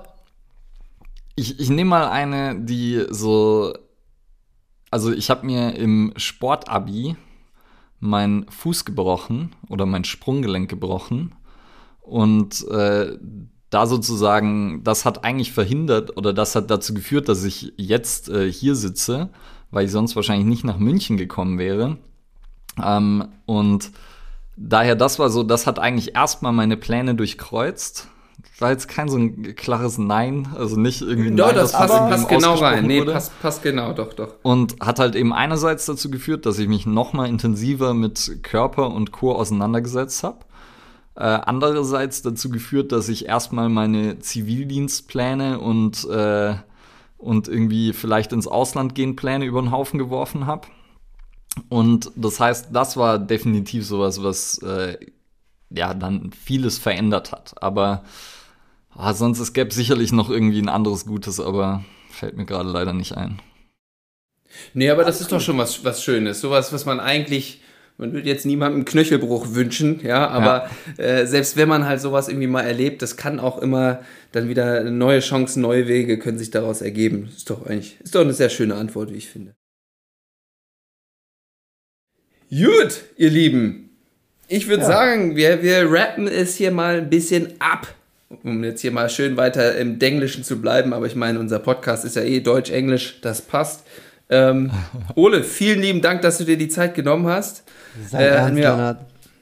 Ach, oh, ja, okay, komm. Sorry, Dom. Mach mal. Mach mal ich weiß gar nicht, ob Ole darauf vorbereitet ist, aber dann muss er das jetzt aus dem Stehgreifen machen. mir, mir ist, ich wollte mich darauf vorbereiten, weil ich natürlich wusste, dass die Frage kommt. Und ich habe es aber nicht gemacht. aber stellt erstmal eure Frage dann. Kennst du denn wen, den du äh, bei uns, dem du bei uns auch gerne mal zuhören möchtest? Ja. Oder jemanden, den du als interessant einstufst? Ich nenne euch mal jemanden, der auch bei uns im Podcast zu Gast sein wird. Oh. Und den ich aus sehr, sehr vielen Gründen sehr interessant finde. Ja. Und äh, zwar ist das der Sebastian Eiernschmalz. Wird euch beiden wahrscheinlich nichts sagen. Also würde mich wundern, wenn er euch was sagt. Und zwar, der war mal Coach im FT-Club-Team auch. Ist ein, ähm, arbeitet mit so SAP-Software und Co. auch noch. Mhm. Also da ist er so Berater. Ansonsten viel im Football gearbeitet. Ist jetzt auch ein Autor eines Fantasy-Romans seit längerem. Und hat irgendwann dann nebenher, also der war so immer ein bisschen, ja, ein bisschen äh, eher auf der schwereren Seite, sag ich mal, wie es halt für so einen Footballer manchmal auch ganz sinnvoll ist. Und hat irgendwann dann mal eine Selbsthilfegruppe für Übergewichtige gegründet. Ähm, weil eben sozusagen, und das ist was, worüber ich dann mit ihm sprechen will auch, ähm, weil viel, was in so dieser Fitnessbranche gemacht wird, eigentlich die Leute anspricht, die eh schon fit sind oder die zumindest so, mei, die wollen halt noch so ein bisschen fitter werden. Aber mhm. die, die es mhm. eigentlich richtig brauchen, also die, die wirklich übergewichtig Stimmt. sind, die wirklich unfit Stimmt. sind, die werden dadurch eher abgeschreckt oder ähm, ja eher sozusagen, glaube ich. Da ist der Elefant in Aufruhr dann, wenn die in so eine Gruppe genau, kommen würden mit genau. Top-Athleten, sag ich mal. Ja. Und sozusagen, er hat jetzt auch noch ein äh, Buch verfasst, das ich glaube ich die nächsten Tage irgendwann krieg, was so in Richtung Ratgeber geht. Und da bin ich schon mal gespannt drauf, äh, wo er eben diese Erfahrung mit dieser Selbsthilfegruppe schildert. Und er hat eben neben dem, was er, was ich jetzt so alles erzählt habe, auch irgendwann noch Psychologie nebenher studiert und keine Ahnung, also der macht vieles und daher auch äh, vielleicht ganz interessant bei euch. Ah, ja, sehr cool. Also, was ist ja ein unfassbarer Mensch, so wie du ihn hier gerade beschreibst. Wie alt ist der? So Anfang 20 vermutlich auch noch oder so? Ja, Mitte 80. Nein. nee, ich glaube Mitte 30 müsste er sein. Ah, okay. Ja. ja, klingt sehr spannend. Cool. Ja. Und ein lustiger Typ auch einfach. Also deshalb kann man, mit dem kann man auf jeden Fall gut reden. Sehr gut. Ja, und wenn der dann auch bei euch im Podcast zu Gast ist, kann man sich auch sehr gut dann vorbereiten. Äh, ja. Das ist ja auch immer ganz gut, kann man nochmal so ein paar Themen dann ja, nochmal für sich rausziehen. Cool. Ja, jetzt probier es nochmal. Ole, vielen lieben Dank, dass du hier warst. Es hat uns riesen Spaß gemacht. Ähm, ich glaube, hier war einiges dabei, einige Brain Pops. Ähm, echt wirklich äh, coole Sache. Folgt Ole auf Instagram oder hier Werbesection oder hört den Podcast. Ich glaube, das ist ja fast am liebsten, glaube ich. Ähm, da kann man auf jeden Fall äh, das mal auschecken. Da gibt es auch einige Themen, äh, die hier auch Sachen äh, nochmal vertiefen, die wir hier besprochen haben. Und ähm, ja, vielen Dank und ich wünsche euch beiden noch einen sehr, sehr wunderbaren Sonntag. Abend. Dankeschön. Ja, ja wünsche ich euch auch und äh, vielen Dank, dass ich da sein durfte. Mir hat es auch viel Spaß gemacht. Ich habe es ja mit Dom, als er bei uns war, schon gesagt, es ist immer schön, mit so Leuten zu reden, die viele Ansichten mit einem teilen, weil dann hat man, wird die Confirmation Bias immer maximal äh, bestätigt. Und äh, man fühlt sich immer gut danach. Deshalb, äh, ja, mir hat es viel Spaß gemacht. Genau, und wenn eben, also der Wachstumskompass ist, glaube ich, eine gute Adresse, gerade wenn es in so vielfältige Themen geht. Instagram so ein bisschen trainingslastiger. Das heißt, wenn wen das interessiert, auch gerne vorbeischauen. Ansonsten ja. vielen Dank nochmal und mir hat sehr viel Spaß gemacht. Ole, vielen Dank, dass du da warst. Schönen Abend euch noch. Und ich würde sagen, bis demnächst. Tschüssi. Adios. Ciao. So, da sind wir wieder. Dom, her mit deinen Brain Pops. so schnell einfach, ja? So schnell, richtig direkt rein hier. Geht sofort, geht sofort los, ja. Ja, ich, ähm, ich muss sagen, ich war überrascht, wie viel, äh, wie viel Tiefgang wir dann äh, ja, doch in dieser Folge hatten. Ähm, ich hatte so ein bisschen das Gefühl, dass ich das alles so ein bisschen zwischen den Zeilen äh, abgespielt hat. Mir hat die mhm. äh, mhm. Folge sehr, sehr gut gefallen und ja, ich wusste ja von vornherein, dass wir mit, äh, mit Ole einen äh, tollen Gast haben, der es äh, irgendwie immer schafft, komplizierte Sachverhalte sehr bildhaft äh, und einfach darzustellen. Und das hilft natürlich mhm. im Podcast ungemein. Ja, ja. Ähm, Diese angenehme Art auch. Ja, ja total, total ruhig, äh, tolle Wortwahl und man merkt halt, dass er ja so viel Passion mitbringt. Ähm, und ja, das war wirklich äh, super, super. Ich finde, es ist immer super entspannt, ihm zuzuhören. Mhm. Ähm, mhm. Brain Pop. Also ich äh, habe während der Folge äh, bin ich so ein bisschen an einem Thema hängen geblieben.